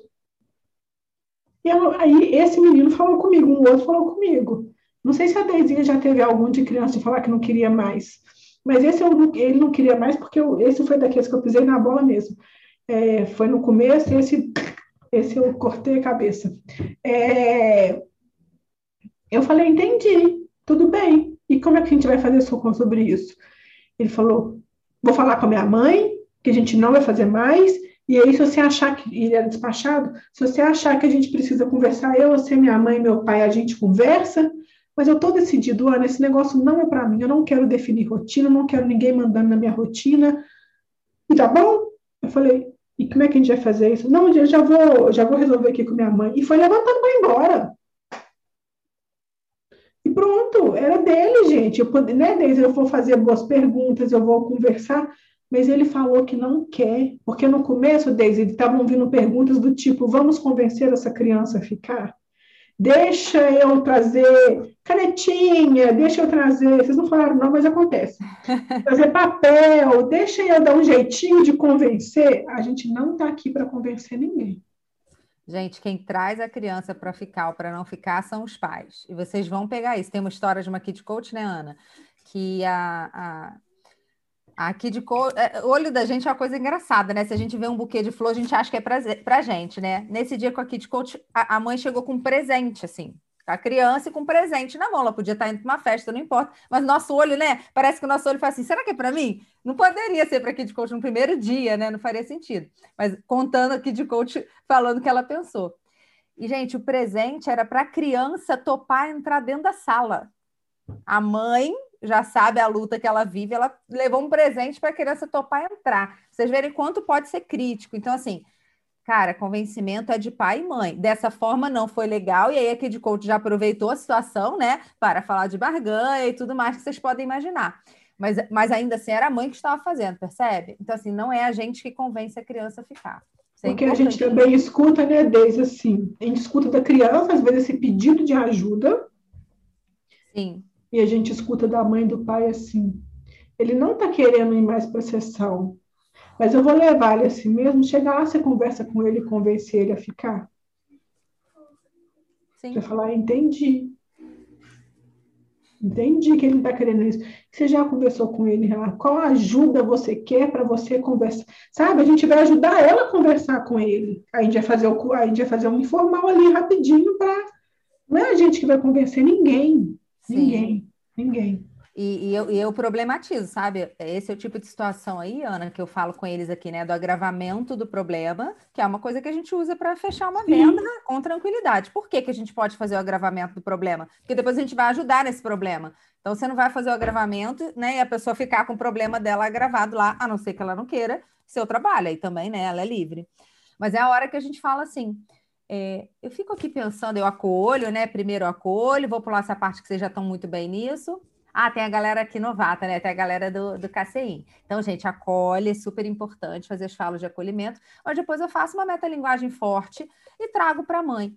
Eu queria te trazer, fazer uma analogia. Você me permite? Eu peço autorização para fazer uma analogia. Veja, não é uma sugestão, é uma analogia. Eu trago uma outra situação para ajudar ela a ver a situação dela, porque a dela é tão doída que talvez ela não consiga olhar diretamente. Eu estou falando de uma conversa ali que a pessoa ainda está para entrar em processo, né? Então é um, é um comecinho. Lá no meio do processo, você já pode fazer uma metalinguagem mais rasgante, porque você já está com a família, outra coisa. Aí eu falo assim para ela, por exemplo. E como que seria? Ela está falando que não quer vir para o processo, né? E você está dizendo que é importante porque tem muitas questões a serem trabalhadas. Como seria se ela falasse que não quer mais comer? A partir de hoje eu não quero mais comer. Ou a partir de hoje eu não quero mais ir para a escola. A partir de hoje eu não quero mais ir na casa da minha avó. Como você trabalharia isso com ela? Como você lidaria isso com ela? Aí os pais se assustam, eles se tocam que não deve estar na mão da criança essa escolha do ir, essa decisão é do adulto. Mas eles precisam fazer esse meio de campo com a criança. Que a gente complica os pais, né? A gente fala: olha, a decisão é sua, mas também não adianta trazê-la obrigada. Eu sei que a gente complica os pais, mas a gente complica justamente porque a gente entrega algo muito bom aqui no meio. Né? Então a gente ajuda eles a ver a realidade. A realidade é essa, gente. A Ana tem três filhos, idades diferentes ela precisa ter um convencimento com cada um e pode chegar numa hora que não tem convencimento e vai ser a decisão do adulto. Por outro lado, ela vai precisar acolher, ela vai precisar mediar, porque também não adianta ele ir para a escola todo dia obrigado, não adianta ele visitar a avó obrigado. Mas a gente precisa fazer esse meio de campo, porque senão a coisa fica solta. Eu, eu acho assim assustador, né? A criança não querer ir e o pai achar normal a criança não querer ir. Tem pai que acha e tem pai que pede a tua ajuda, que é o que a Ana falou. Aí a gente entra para ajudar. Beleza? A Marta perguntou aqui se a gente faz essa pergunta sozinha com os pais. Nem sempre, Marta. Se é, numa, se é num momento, né, Deise, que a gente está conversando com essa mãe que chegou com um presente para a sessão com a criança. Eu vou conversar com a criança na frente. Direto. A gente entende no Kids que está todo mundo de igual para igual. Até por isso a gente fala também que a gente não vai falar que a gente é tia, que ela é a mãe, que ele, que é nem mamãe, nem papai, nem pai. Não, é João, Maria, José, Ana. Sim. Não que essa criança falar, posso te chamar de tia, não que a gente vai negar. Mas é que no primeiro momento a gente está colocando todo mundo ali junto, olhando para aquilo junto. E a criança vai falar sobre isso. E a criança fala, Marta. Ela vai falar, ah, eu falo que não quero vir mesmo para ganhar presente, eu gosto de ganhar presente. Quando eu, uh, quando eu falo que eu não quero, e aí eu insisto, eu sempre ganho o que eu quero. Então, por isso que eu falo. É isso mesmo, tudo que eu peço, minha mãe me dá mesmo. Ela fala isso na frente da mãe dela, sem mudar de roupa. Sem mudar e, e, e, às vezes não acontece os pais reagirem. Ah, a gente vai mostrar que é o kid coach, né, Deise? A gente vai mostrar que se eles estão falando com a criança ali do lado, Marta, os pais que reagem mal, por exemplo, eles vão conversar com você. Você está numa festinha de criança. Eles vão vir te perguntar do seu trabalho a hora que a criança está lá no brinquedo. Então, se eles começaram uma conversa com você na hora que a criança não está, se a criança se chega, você também se cala e espera a criança sair de novo. Mas tem pai que já conversa ali. Às vezes eu dou palestra para pai presencial, né? É, e o que, que acontece? O pai não teve com quem deixar, às vezes, uma criança de 5 anos tal, e ele foi para palestra.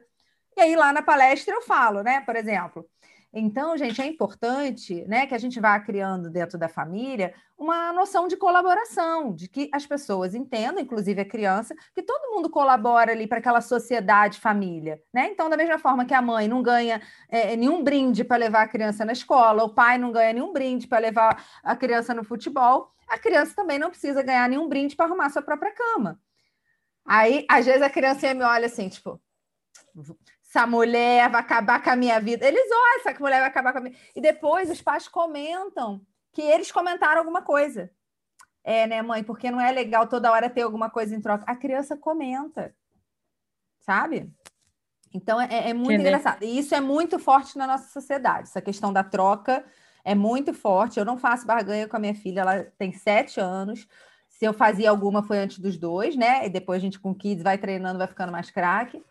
E ela, ainda assim, hoje em dia, ela tem esse, é, esse instinto quase, porque tem isso em outros ambientes. Não tem jeito. Então, mas ela tem clareza de que não rola, entendeu? Até se for uma recompensa, ela pede já falando, olha, não é barganha, não. Ela já usa até Nossa, tá vendo falar isso agora. Essa semana o Matheus fez isso comigo. Eu falei com ele assim, é, na hora que a gente estava fazendo atividade, fiz alguma coisa, eu falei, na hora que acabar aqui, a gente vai, não. Então vamos comigo ali na padaria, vamos comigo. Chamei ele para algum lugar comigo. Ele falou assim: vamos, mas só você comprar um Kit Kat para mim. Aí eu falei assim: você gosta muito de Kit Kat, né? Ele é. Entendi, filho. Ele falou, mas não estou fazendo uma troca, mãe. Eu falei, mas o que, que você acabou de fazer? Ele, uma troca. Eu falei, mãe, eu vou, eu vou, a gente vai. Você sabe que eu gosto de Kit Kat, então eu vou começar a falar. Igual eu falo com ele. Peraí, não era isso que eu queria fazer, não. Eu falo com ele. Vou começar de novo. Vou começar de novo, não era essa pergunta que eu queria fazer, não. Aí ele virou falou assim: tá, tá, mãe, eu fiz, fiz. É, desse jeito. Então, deixa eu pensar de novo. Não, eu vou. Se tiver Kit Kat, Se você quiser comprar, você sabe que eu gosto. Se puder me dar, você compra. Eu falei, melhorou muito. Mas depois a gente conversa sobre isso. Não sei se vai ter o Kit Kat, não sei se eu vou poder comprar. Gente, tinha, ele pegou, eu falei, hoje não, não vou comprar Kit Kat hoje. Porque se eu comprar, dói. Se eu comprasse, ele ia entender que a barganha funcionou. Aí a, a, minha Letícia pediu alguma coisa, ela queria alguma coisa, chips, uma lei, sei lá. Ela falou, mãe, pode comprar chips, pode comprar leis? Me deu vontade de comprar. Eu falei, posso. Você também quer, Matheus? Você também quer? Ele, eu queria o Kit Kat. Eu falei, o Kit Kat eu não vou comprar hoje, porque eu não falei que era porque ele me pediu. Eu falei, o Kit Kat hoje não. Você quer o chips? Você quer escolher? Tem alguma outra coisa? Nem arriscar a associação, né? Por quê, gente? Mas aí fui eu, porque eu percebi e eu conheço o meu gado, estou falando da minha casa, o que funciona para a minha casa. Que se eu comprasse o Kit Kat, ele tinha certeza que a primeira barganha dele ia funcionar.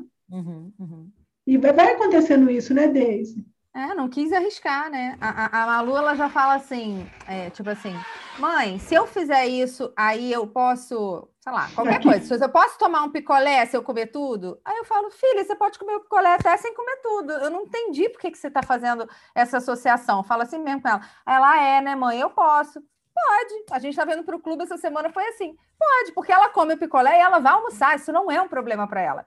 Agora, lembra daquela frase que eu sempre falo com vocês para a gente ajudar as famílias. O assunto que é crítico para o seu filho não flexibiliza.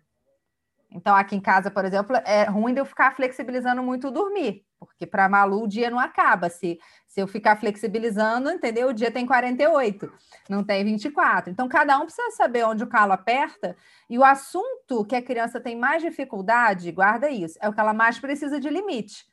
Então, a Ana sabe que a questão ali, alimento, é uma questão é, para o Matheus. Então, ela não pode flexibilizar muito nesse assunto. De repente, na questão jogos, que é um problema para outra família, ela flexibiliza e renegocia. E quando começa a subir, ela renegocia de novo e tudo funciona bem. Tá bom? É, vamos ali ver Gleice e Andréia. Quer ir, Gleice? Pode ir. Tá com a mãozinha?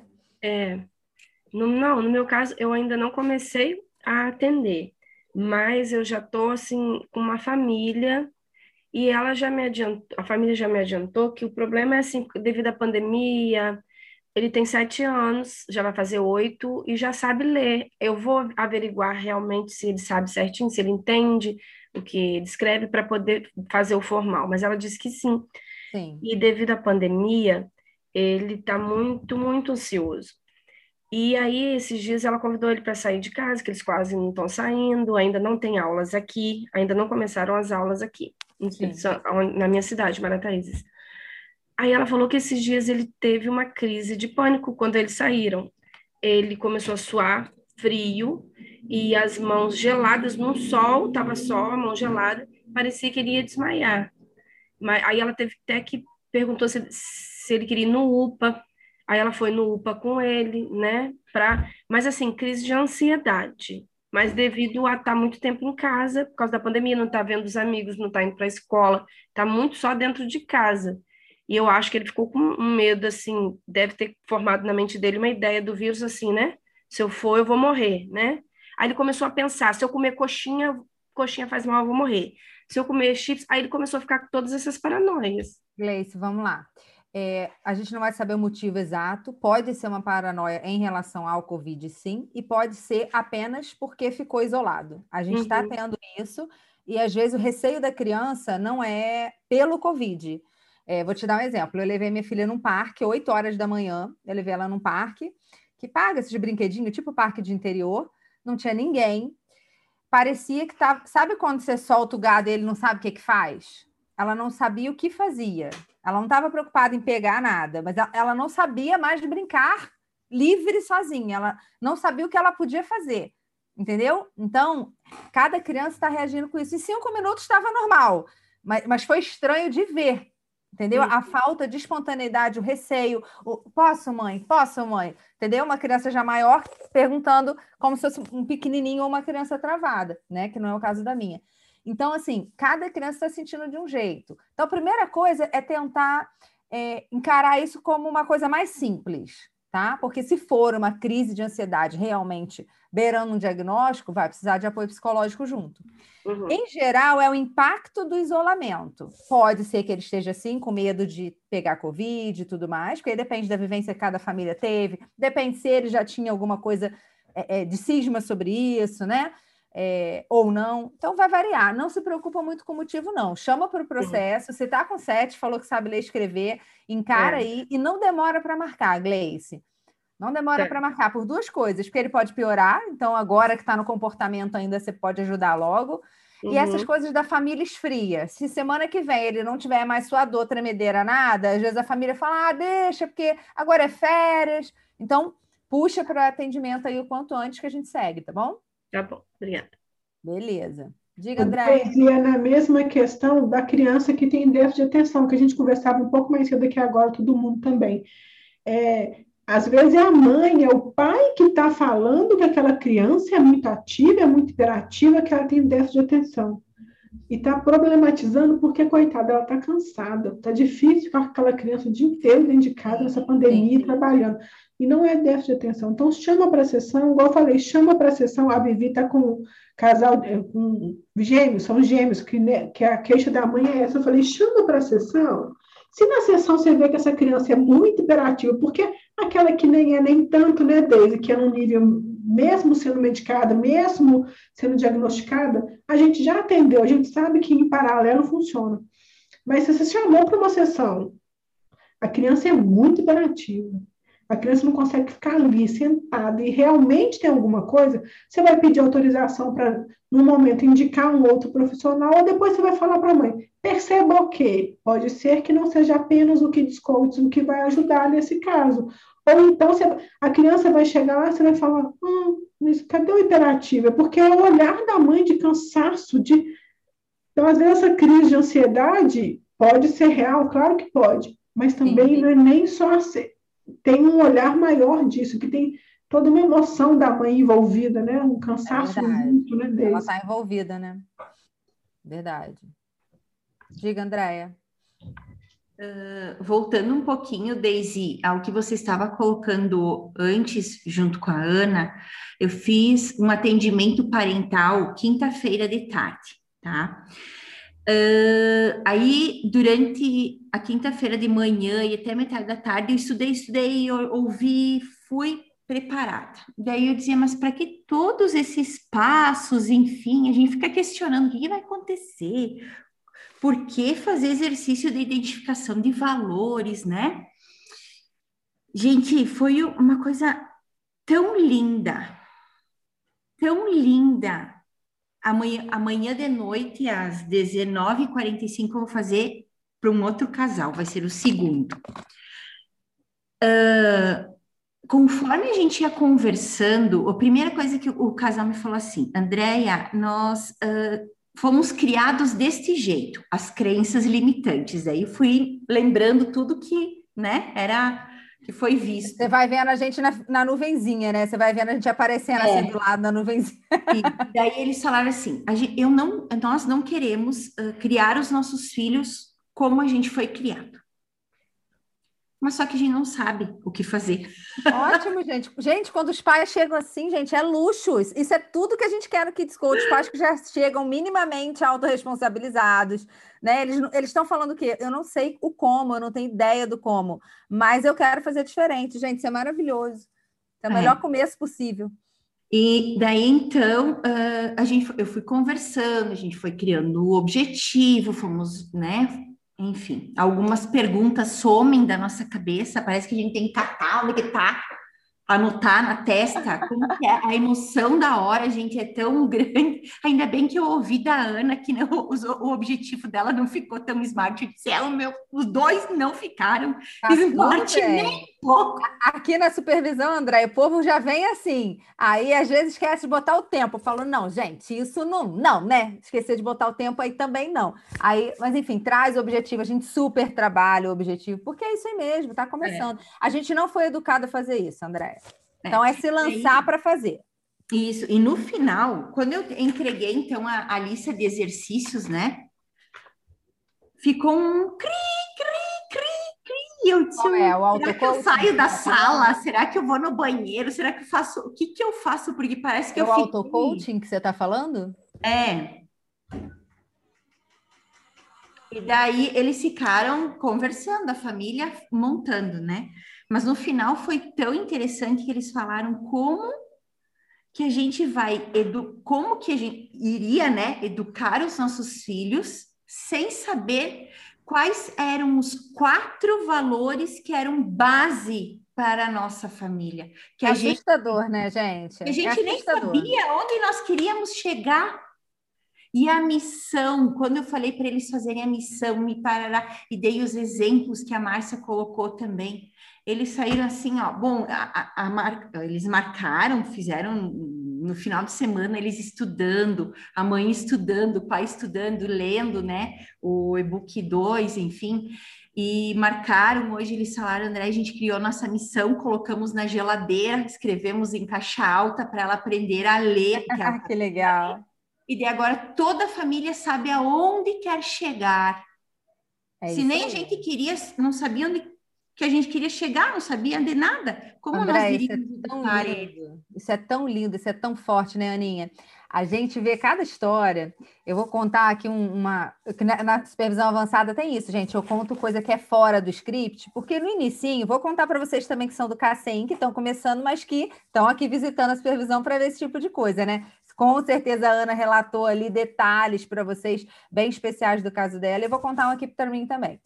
Teve um, uma família que eu atendi, e aí eu fui fazer valores com eles, e esse casal, eles estavam em conflito, né? Como é que a gente faz valores, gente? A gente pergunta quais são os valores da família, tá bom? Então, quem está ali na sessão, né, sejam os pais, é, enfim, até separado, né, separado, não importa. Eles escolhem juntos os valores, tá bom?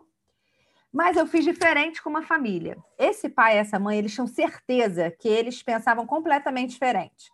Né? Eles estavam já naquele momento se questionando por que, que ainda estavam juntos, sabe como é que é? Claro que a gente, eu não estava trabalhando isso ali, eu estava trabalhando a questão da criança, que era questão de indisciplina completa, era informal também, né? Ela tinha seis anos, e era bem, era bem grave, assim, as coisas que a criança fazia eram bem graves. Insubordinação completa. E aí, é, eu falei com eles assim: eu vou fazer diferente com vocês. Eles nem sabem, né, como faz essa ferramenta. Eu vou fazer diferente com vocês. Eu quero que você escolha oito valores. Eu quero que você escolha oito valores. O que, que vocês acham que vai acontecer? Na mesma hora, os dois falaram: vai sair tudo diferente. Por quê? Porque eles estavam nesse embate, sabe? Cada um defendendo um pouco a sua criação. Um, um, né, um, um pegava mais forte com a filha, o outro passava a mão por cima. E aí, por isso, eu fiz a dinâmica diferente com eles. Então, a coisa não é engessada, não, tá? Você pode sentir também a necessidade depois que você já tiver uma certa experiência. E aí, gente, o que, que aconteceu? Eles escolheram e, gente, a maioria dos valores eram iguais. E quando eles fecharam nos quatro, eram iguais. Eu acho que Nossa Senhora nunca me ajudou tanto igual aquele dia. Mas eu tinha, além do feeling, né, de conhecer a família, um olhar técnico é, eles precisavam daquilo ali. Então, eles ficaram tão chocados de terem valores né, tão parecidos. Gente, que aquilo ali foi assim, ó. Depois o processo virou um mar de calmaria.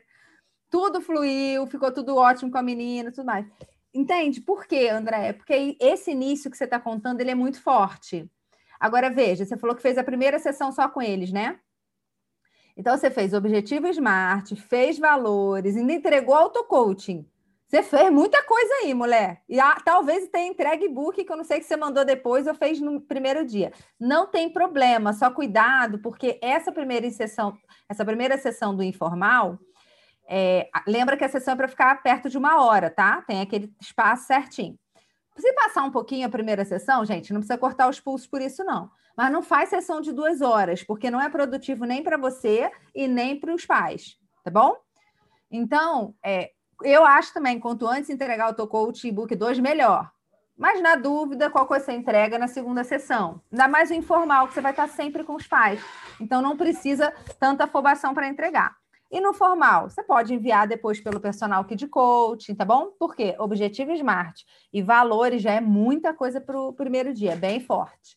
Se você entregou pessoalmente, mas vai explicar no, no personal, sem problema. Mas se você for explicar tudo ali para eles fazerem, pode ficar em excesso. Esses pais aí, no caso, André, eles já tinham uma fala, né, de querer.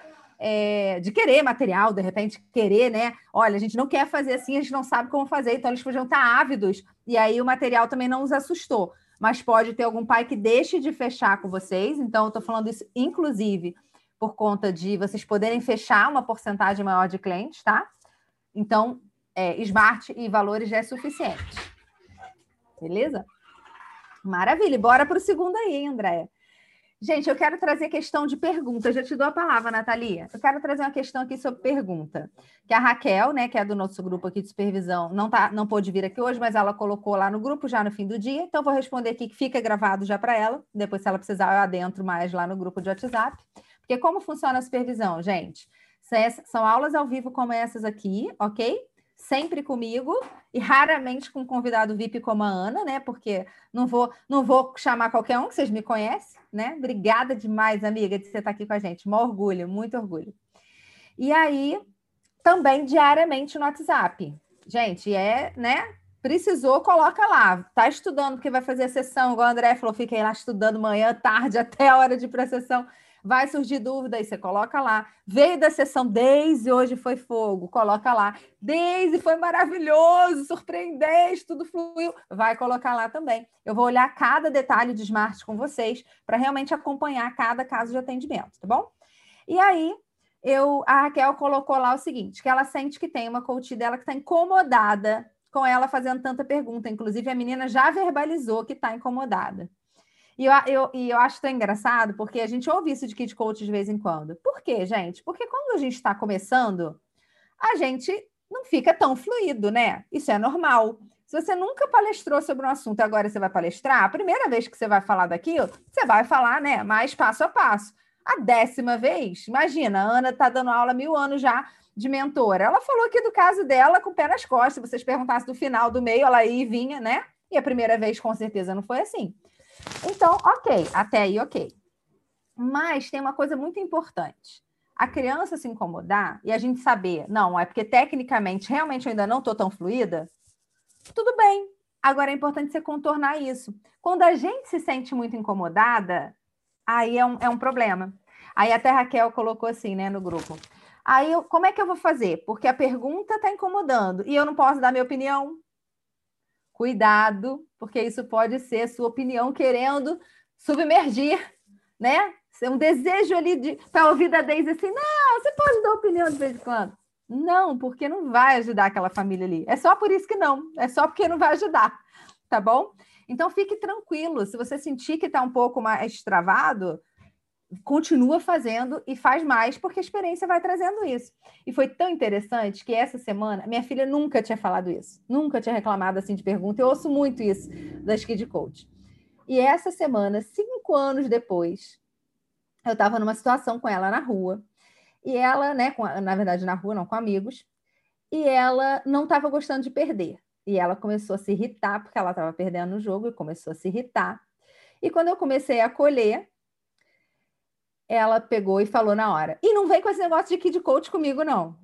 E aí estavam jogando outras crianças e os pais, né? Os pais estavam jogando junto. Aí os pais olharam para minha cara, já começaram a rir, né? Tipo assim, tomou um revés. Mas eu tinha, eu fiquei tranquila, porque eu tinha clareza de que ela estava me dando um corte, porque ela não queria ser mexida. Ela não queria ser mexida. Aí, gente, sabe o que ela fez? Igual o menino que a bola é minha, sabe aquela história do campinho, a bola é minha? Ela pegou e falou assim: e se eu não acertar na próxima, eu vou tirar o jogo, porque o jogo é meu. ela foi se irritando num grau, como ela não aceitou o acolhimento, não passou, percebe? E eu vi que ela não queria aceitar o acolhimento, falei, exatamente, eu estava tentando te acolher. Agora, com o Kid Coach ou sem Kid Coach, filha, você precisa se acalmar. E fiquei tranquila, esperando, tranquila. E ela não se acalmou, e aí ela falou isso do jogo, né? E aí a hora de quê, gente? De acolher ou de dar limite? Quando ela fala, vou pegar o jogo, que o jogo é meu. É de dar limite. Né? E aí eu falei com ela, não, filha, isso não é possível. Isso não é possível você sabe por quê. Eu sei porque as pessoas estão jogando e estão se divertindo, mas eu não estou me divertindo. Eu falei, eu entendo, eu tô vendo. Eu também não gosto de perder. Mas o que é mais importante aqui? O que é que faz os outros se divertirem? Todos estão ganhando? Aí ela, não, mesmo quem não está ganhando está se divertindo. Eu falei, pois é. Aí são suas escolhas. A única coisa que não pode é parar o jogo. Isso não é possível. Isso não está na sua escolha. E aí a gente sinaliza, gente. Eu estava vendo a hora dela meter a mão no jogo, entendeu? Isso acontece, é criança. Tá bom? Então, é super importante. E aí foi tão engraçado. Aí ela pegou e falou assim: então eu posso chamar uma amiga para fazer outra coisa? Falei, pode, você pode parar e pode chamar outra amiga. Só tem que ver se a outra amiga realmente quer parar também. Aí a outra amiguinha foi, parou e foram fazer outra coisa. Depois ela veio perto e eu falei assim: filha, o que, que, é importante a gente fazer depois? Você já está tranquila? Como é que você está se sentindo agora? Já passou. Suspirando. Falei, ok. E o que, que, é importante, então, a gente fazer? É você fazer o que está faltando? Numa situação dessa, a gente faz o quê? Reparação, né, mãe? Reparação. Falei, pois é. Você já sabe como vai fazer? Ainda não. Falei, ok, precisa ser antes da gente ir embora. A gente daí ia ficar mais uma meia hora. Aí, quando foi hora de ir embora, ela falou. É... Aí eu falei assim: já tá pronta para fazer? Ela já sabia o que, que era. Aí ela já. Aí ela virou para todo mundo e falou: gente, gente, que é uma atriz, né? Uma figura. Gente, gente, foi mal o surto aquela hora do jogo, não, não soube lidar. Foi mal o surto, hein? Assim, gente, o surdo, o povo ria. Povo ria. Aí o pai de uma amiguinha resolveu encarnar nela. Ah, tu usou a palavra certa, que foi um surtão, hein? E aí também o pessoal não perdoa, né? E é bom, entendeu? Para ela lidar com aquilo. Agora, imagina, se eu obrigo a pedir uma desculpa formal para a pessoa que era vez, sabe? Não, não funciona. Tinha que deixar o tempo dela ali. E a mesma coisa é com nossos clientes, gente. Você está na pergunta ali na sessão e está incomodando, né? Falando aqui para Raquel e para todo mundo. Respira, você pode fazer uma outra coisa. Aí é a hora que você pede para escolher uma carta. Ah, então me conta sobre isso. Ah, me fala mais sobre isso. Sai do registro da pergunta, né? Aquela pergunta formal. E o que mais? Faz uma pergunta que não tem tanta cara de pergunta, né? Não, não deixa de ser pergunta, mas você está dando mais fluidez, mais continuidade. Então anota aí as dicas, gente. E o que mais? Me, me explica sobre isso. Nessa hora você pensou o quê? Porque aí, se é um fato que aconteceu, fica mais fácil para a criança. Não é o tipo de pergunta que incomoda. Deise, posso. Já, não, pode, não posso falar porque a aula é minha hoje, né? A aula é sua hoje. A aula é minha. É... E aí também tem um negócio que chama, gente, metralhadora de pergunta. Desliga. Desliga ela, joga ela fora. Porque a gente tem a mania de fazer assim, quer ver? Faz quanto que tá acabando, vou perguntar para vocês por que valeu a pena. Por que, valeu a pena? Por que, que foi bom estar aqui hoje? O que, que você ouviu hoje que valeu a pena? Teve alguma coisa? Por que, que você ficou aqui de 8 às 10 comigo? E por que, que foi bom? Ah, entendi. E o que, que te fez vir aqui assistir a supervisão hoje? Porque lá em Portugal é meia-noite, agora são duas horas da manhã. Que... Gente, e a gente faz isso? Vou mentir, não. Quem não fez, vai fazer ainda uma vez a metralhadora de pergunta. Por quê? Porque a gente tem pavor do silêncio. Então, se eu vou perguntar assim, vocês podem perceber que a gente faz isso. Quem veio do home ficou oito dias percebendo que o silêncio está lá. Quem estava assistindo às aulas, a gente vê aqui na supervisão, quem assistiu a aula de mentoria, né, deles. Por que valeu a pena? E vou ficar esperando. Eu fiz isso hoje três. A Jéssica me salvou na primeira vez, que eu falei, Alguém, eu falei, ninguém queria falar, Deise. Eu falei, contei o caso, alguém tem alguma dúvida? Alguém quer trazer alguma coisa? Alguém vai falar, gente. Enquanto, e o silêncio, né, Deise, faz a criança pensar. Sim. Ela precisa pensar. A criança não está acostumada a ouvir o que, que você sentiu quando você, o que, que você pensou, o que, que você gostaria de fazer de diferente. Primeiro ela está pensando aqui, diferente, não, ninguém me perguntou desse jeito na vida. O que, que será que a Ana está querendo saber com essa pergunta? Ela fala, ah, deixa eu, pensar, deixa eu voltar aqui, o que, que ela. E a gente vai na metralhadora de pergunta, porque a gente tem pavor do silêncio e não dá tempo da criança, do pai, da mãe se ouvir. Então, desliga a metralhadora. Basta isso, né, amiga? Às vezes basta isso para a gente conectar com o cliente. Às eu já fiquei mais de dois, três minutos em silêncio. E ele falava assim: Eu estou pensando. Eu falei: Eu continuo te esperando. Isso é tão respeitoso, gente. Isso é tão lindo. Né? Isso é tão diferente do que ele está acostumado. E teve uma criança que uma vez falou assim: Eu continuo pensando. Mas você pode me. Porque ele já está vindo de alguma de outras sessões, né? Você pode me perguntar de um jeito diferente? Porque eu acho que eu não estou conseguindo. Uau. Aí eu falei, porque, aí, como se fosse, por que valeu a pena? O que, que você aprendeu aqui hoje? Aí você faz mais umas três perguntas e faz silêncio de novo. Porque senão a metralhadora entra. E, essa, e talvez a Raquel, Raquel, se estiver me escutando aqui, talvez nessa hora foi a metralhadora que apareceu, né, Deise? A criança ficou incomodada Sim. porque a metralhadora estava lá. É porque às vezes a atenção de vocês é essa. Que pergunta eu vou fazer? Que pergunta eu vou fazer? Acho que foi Catiele. Não, deixa eu ver, Tiziana. Alguém colocou aqui, vou responder. Acho que foi Catiele. Que botou assim, né? É...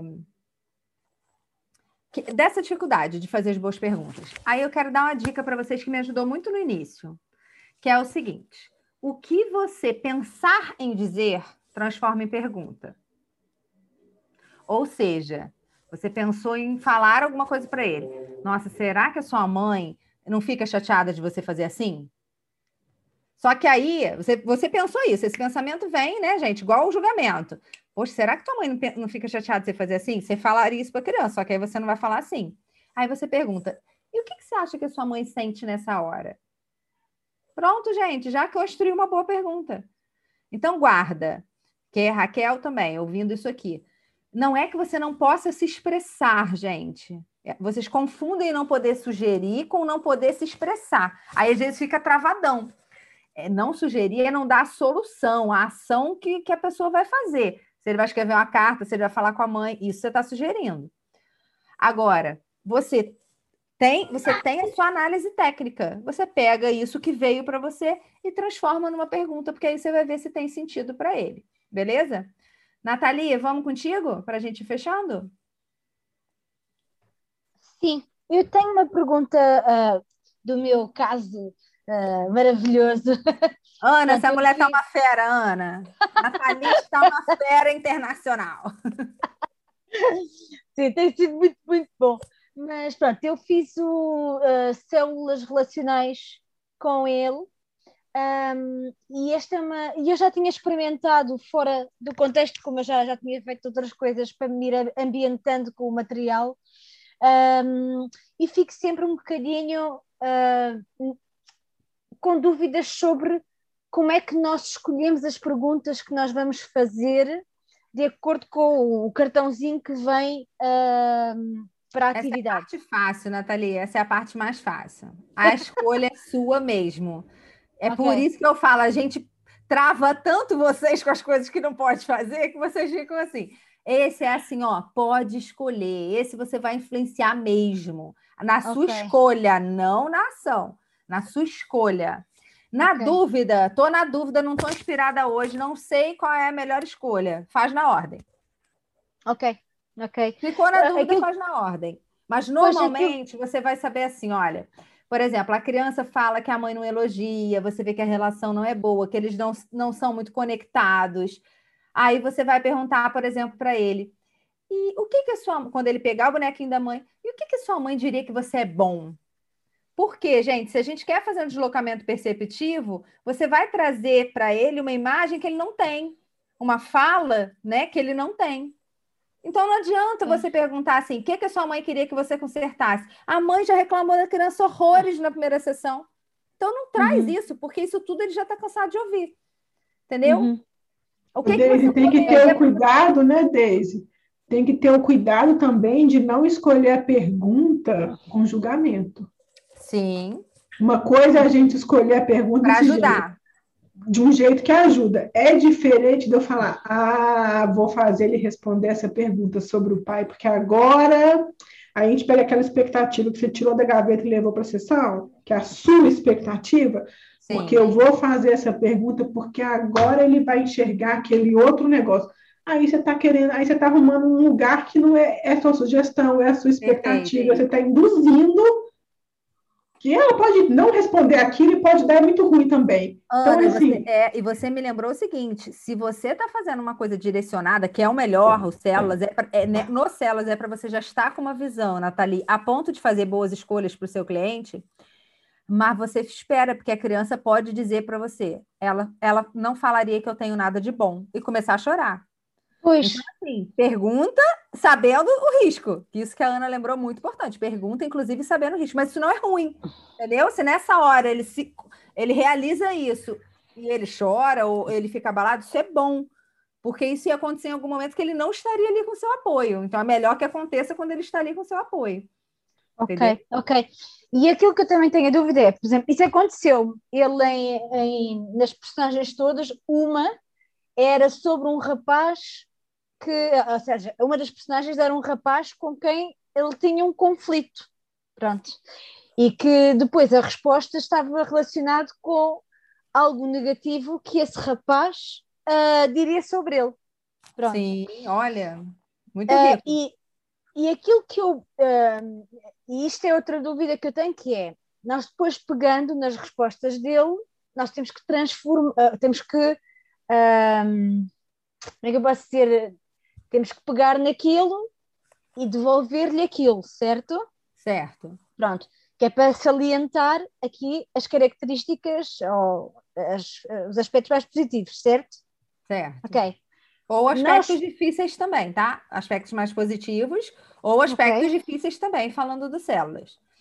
Ok, então numa resposta que não seja positiva, eh, e pensando nessa ótica de que podem ser mais difíceis, como é que poderia ser uma forma de nós uh, uh, usarmos essa, essa resposta? Por exemplo, vamos supor que ele de, falou alguma coisa ali difícil do avô, tá? É, no seu caso aí foi dessa pessoa aí que ele tem um conflito, né? De um rapaz uhum. e tal. Vamos supor aqui que ele falou uma coisa super difícil do avô. Isso incomoda ele, né? Etc, etc. A questão final, gente, é sempre o seguinte: o que a Ana, assim, cravou com vocês aqui hoje, que é o que você quer fazer com isso, o que você vai fazer com isso. Só que lembra, se a gente vai para a ação correndo, não trabalhou pensar e o sentir, geralmente a pessoa trava, ela não consegue responder na hora da ação. Então você vai precisar perguntar: e o que, que você pensa dessa situação como é hoje com seu avô? E como você se sente? E como você gostaria de sentir? Então, o que, que você quer fazer da próxima vez que você for para casa do seu avô? Entendeu? Você não vai você especifica ao máximo. Você não vai falar o que, que você quer fazer com isso, solto. Você precisa ir caminhando um passo a passo, e aí você faz uma pergunta específica. Então, como que você quer que seja da próxima vez que você encontrar o seu avô? Como que você uhum. quer que seja a próxima vez que você estiver na sala de aula e tiver uma dúvida? Às vezes a criança trouxe a figura da professora e você entendeu que ela não consegue levantar o dedo para tirar uma dúvida. Nathalie Turma, onde vocês vão se demorar nos células? Em alguma emoção que pode ser positiva e que foi muito linda e que aquilo ali pode ser alavancador para ele, uhum. ou em algo que está muito difícil dele lidar. Então você vai pegar em pontos que pipocaram, sabe? Pensa assim a pipoca. E é, aqui pipocou, aqui pipocou. Ele vai falar de 10 pessoas, às vezes de 13, né? às vezes de 9, né? Tem 10 bonecos, ele pode repetir algum, pode botar um pouco menos. Você não vai conseguir trabalhar tudo isso.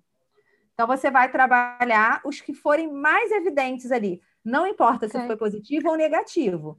Se foi okay. positivo, pode potencializar. Ou você pode pegar essa situação positiva e falar: olha, você trouxe aquela situação positiva com a tua avó, me pareceu que é uma situação muito desconforto para você, né? É isso mesmo? É isso mesmo. Nossa, não consigo imaginar sem minha avó. E como que você pode levar isso para a relação com seu avô? Então, você pode puxar uma coisa da outra, é uma sessão porque você está bem à vontade, sabe, Nathalie?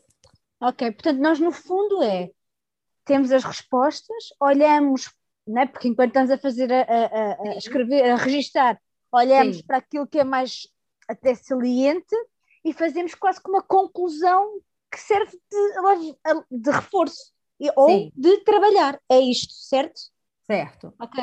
Pronto, certo. ok, então tá bem. Nathalie, então tá depois vocês me lembram, eu acho que ainda não disponibilizei para a turma de vocês, normalmente tem algumas ações que eu faço quando acabam as aulas ao vivo. Lembrei, não disponibilizei, que eu botei no meu calendário para disponibilizar para vocês depois agora de julho, tá? É... por exemplo, eu acho que no Celas adianta muito a gente estar tá com as perguntas escritas totalmente no papel. Então, eu tenho um papel, uma fichinha, um ofício ali, né? Que eu já tenho as perguntas, porque eu anoto muito mais rápido. Tá entendendo o que eu quero dizer?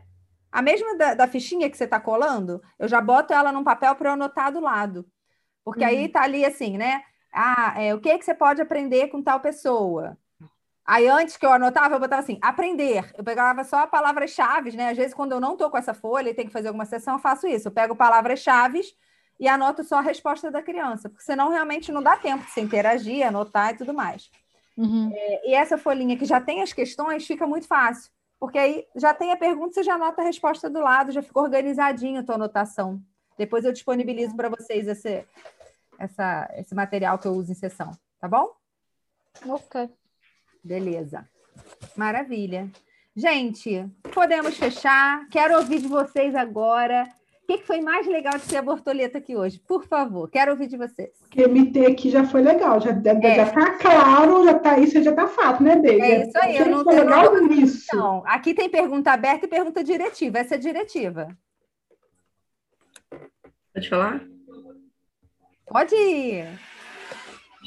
Nossa, esclareceu muito os cases que, que, a, que a Ana Bortoleto trouxe aí. Porque a gente olhando vocês agora, super Kid Coaches aí, aí não parece que vocês passaram por isso tudo, não parece, porque quando olha assim, né? Aí, ouvindo vocês, aí a gente se coloca no lugar que a gente já tá, aí vendo vocês contando a história de vocês, dá um up, dá um ânimo, a gente fala, Ai, não, elas também, elas também passaram por isso, nossa, porque é muita dúvida, realmente, é muita coisa, é muita informação, é muito conteúdo, é muito tudo. Então, ouvindo vocês, de vocês, essas experiências que vocês passaram, que vocês ouvi da Ana, que ela ficou, que pergunta que eu vou fazer agora. Ouvi dela que ela também teve isso, traz assim, poxa, então eu posso também, né, alcançar alguma né? Eu também posso chegar lá. O Gleice, até hoje, até hoje, se me falta a pergunta que eu quero fazer, porque às vezes a emoção para a emoção para mim ela já é muito clara, mas às vezes falta pergunta. Eu faço uma paráfrase para ganhar tempo. Eu repito o que a pessoa falou de uma outra forma, ela se sente mais acolhida e eu estou ganhando tempo para boa pergunta. Fica tranquila com isso. Meus é três bom, processos, né, que são os processos, foram os processos de estágio, os três deram resultado, né? Até porque precisa dar resultado para assinar lá no estágio. Mas um deles, eu considerei que foi 80%. Vocês já viram os modelos de relatório? Quando eu fui preencher o modelo de relatório, não estava tudo ok. A família ficou satisfeita com 80%, não quis fazer o bloco estendido, beleza, preencheu lá a comprovação de atendimento, foi aceita, tudo certo. Porque realmente eles tiveram os resultados todos, mas ainda faltava uma coisinha ou outra, era um processo alimentar. Entendeu? Então, assim, não, não se apega à perfeição, porque ela não existe. Agora, a ação, a transformação real, ela existe e é, é quente, tá bom? Obrigada, Tamo junto. Obrigada. Daisy, Diga. bem rapidinho, eu queria fazer o atendimento, uh, uh, na verdade, Kids Coaching escolar, né? Sim. Aí eu estava meio resistente nessa questão, assim, de, desses... Do familiar o familiar, o parental, enfim. Sim. Uh, mas penso eu que para eu trabalhar dentro da escola, eu preciso acreditar naquilo que eu estou fazendo. E só essa prática faz com que eu acredite. Concordo, Porque, assim, André. Uma coisa, na verdade, estudar. uma coisa está totalmente ligada à outra. E quando você for atender na escola, você vai ter cliente para o familiar, entendeu? Porque Mas a escola é fantástico. É uma família mais específica. Então, assim, gente, eu, eu, vou ser muito realista, eu e a Paulinha, né? A Paula Camila, a gente fez uma live essa semana sobre isso. A Ana tá aqui também, que não me deixa mentir. É, cara, para você viver de Kid Coach, eu não vou enganar vocês, eu não vou falar assim para vocês, escolhe só o familiar que é tranquilo, escolhe só o escolar que é tranquilo. Não é, entendeu? A Paula tem de escola, tem bastante escola, mas ela atendeu familiar, dá um retorno para ela importante, além de reconhecimento e tudo mais. A mesma coisa para mim. Eu não fico dentro de nenhuma escola específica, mas tem escola que eu sou contratada já para dar palestra bimestral. Outra é trimestral, sabe? Então você vai dar a sua cara, Andréia, dentro do que surja para você. No início eu atendia mais formal. Depois eu me apaixonei pelo informal.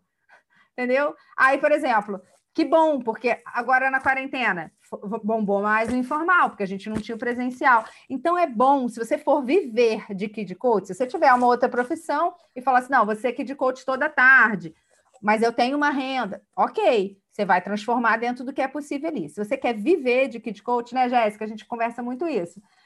Cara, quanto mais você se especializar, melhor. Sabe? É uma realidade. E a gente precisa encarar isso com naturalidade, porque qualquer atividade profissional, a gente continua estudando. E às vezes eu acho que o Kid Coach fica meio assim, ah, mas eu tenho que fazer uma supervisão, ah, mas eu tenho que fazer outra supervisão, ah, mas eu tenho que fazer necessidades com a Ana. Cara, você não tem nada. Mas assim, se, por exemplo, as suas necessidades emocionais estão te fazendo chorar dia a dia dentro de casa, você não vai conseguir estar diante de família nenhuma e nem de diretor nenhum. Então você precisa identificar e tem tempo para fazer tudo. Dá para fazer uma, dá para fazer outra. A gente dá desconto para quem já fez alguma outra coisa. Então, tudo é conversável. Mas, assim, é encarar que é um desenvolvimento. Se você vai viver disso, é um desenvolvimento, entendeu, Andréia? Aí você escolhe aí, ah, eu quero fazer o escolar primeiro, que é mais a minha vibe. Beleza. Não, eu quero fazer o familiar, então, que eu acho que isso vai me dar segurança para quando eu for apresentar para a escola, que vai ser um cadinho mais para frente. A necessidade de vocês a gente super respeita. É, e vocês saem prontos da formação para atender. Mas é que a gente não foi moldado como ser humano para ser um profissional seguro. Às vezes a gente já tem outra profissão, a gente não foi seguro essa profissão a vida inteira. E aí a gente quer ser seguro em Kid Coach com um mês de atendimento. Não é uma realidade. Entendeu? A Ana era dona de empresa de TI. Ela era mega segura na área dela. Quando ela foi ser Kid Coach, aí vem as crenças limitantes de Kid Coach. Vocês não tinham crença limitante de coach, né? Porque não era de coach, então você não estava nem aí para essa crença. Agora a gente tem, né, não, Dorinha? Dorinha está aqui também, né, ó. Né, Dora? Cada quilômetro, agora a Dora já está atendendo internacional, já está atendendo neta, já está, né? Mas a primeira vez não foi tão simples. Então, gente, é, é um, é um trabalho e depende muito do momento de vida que você está. Tá bom?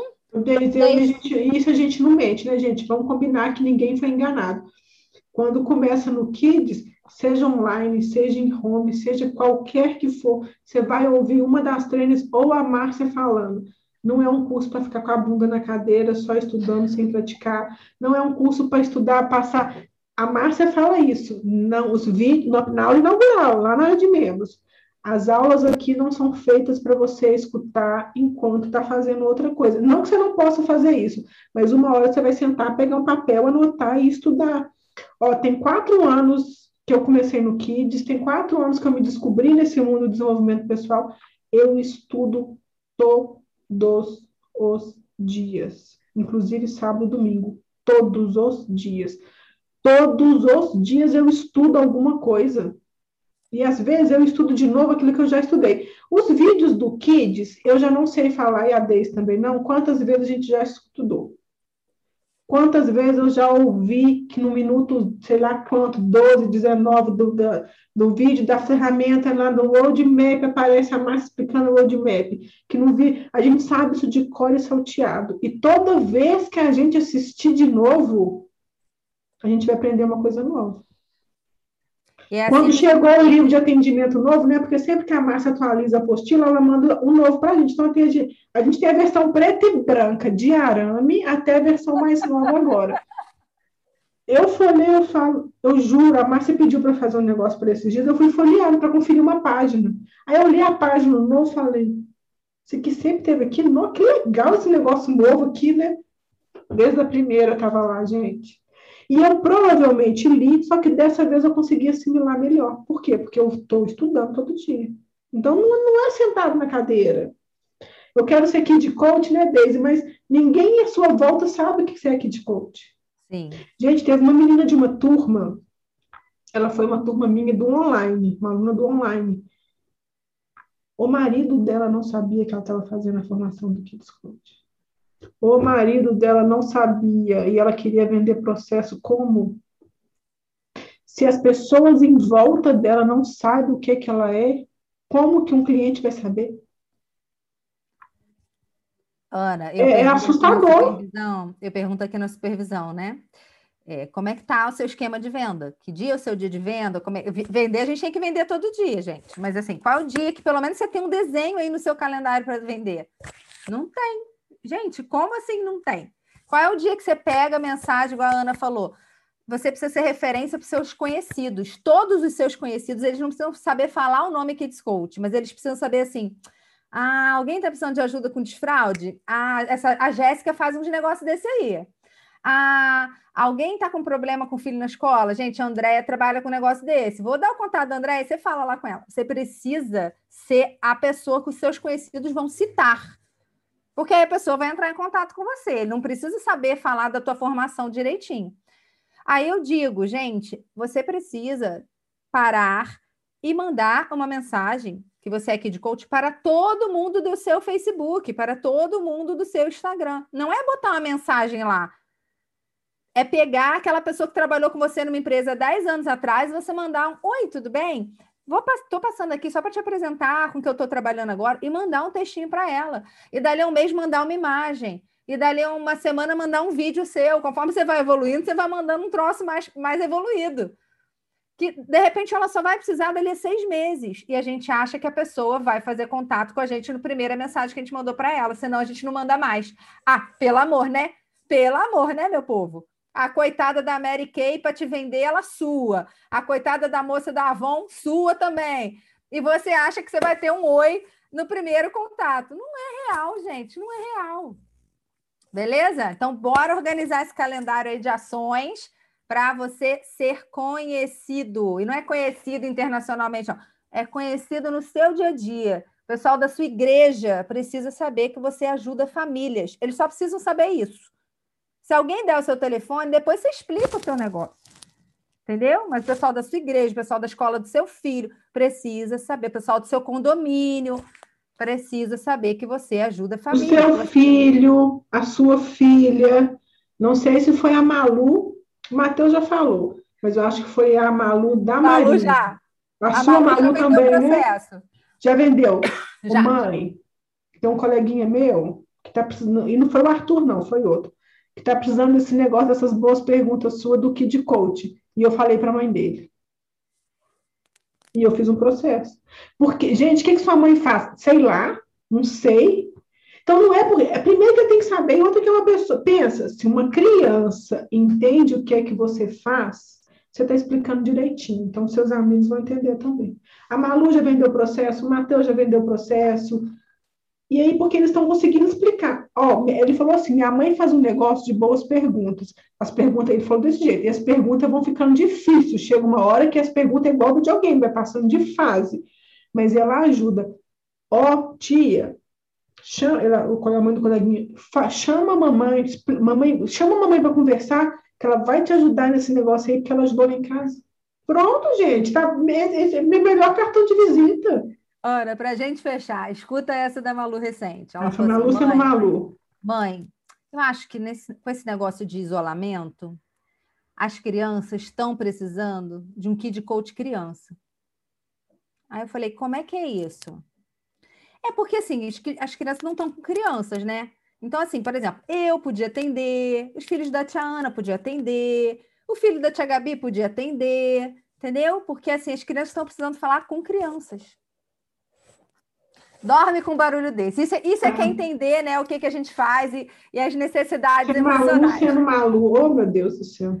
Gente, beijo no coração. Pessoal do CACEIM, vocês estão lá com as meninas, né? Dani, Sinara, lindamente usem e abusem e saibam que a supervisão está logo aqui. Então, acabando lá o período de vocês, ou mesmo antes, estou aqui à disposição. A gente tem turma nova em agosto, tá bom? E eu já, tô, eu já fico com uma lista de espera, porque não pode ser uma turma muito grande, porque eu acompanho o caso dos alunos, tá? Além da gente trazer caso como a Ana fez aqui hoje. E, pessoal que está aí, estamos junto, tá bom? A gente tem aula ao vivo fim do mês, mas continuamos lá no WhatsApp todo dia. E eu vou botar esses materiais lá que eu falei para vocês, que já é uma colinha para cada sessão, porque aí você ganha muito tempo ali na hora da anotação. Tá bom? Ana, obrigada, te amo. Obrigada, obrigada, obrigada. Chama, amor, me chama mais. Me chama mais que eu venho. Para a gente tirar uma foto. Um coração para mim, porque eu necessito de amor. Bota coraçãozinho, por favor, para a gente fazer um print. Vai embora, não. Põe coraçãozinho. Põe de novo. Quem já pagou, põe de novo. Vamos para a foto. Um, dois, três e. Aê! Beijo! Beijo, amores! Tchau, Sabrina! Obrigada, amores! Tchau, Marta! Tchau, Camila! Liliana, Vera! Tice, Carolina, Catiele, Leila, beijo, te Todo vi. mundo fala que eu fecho rápido, não vou fechar hoje.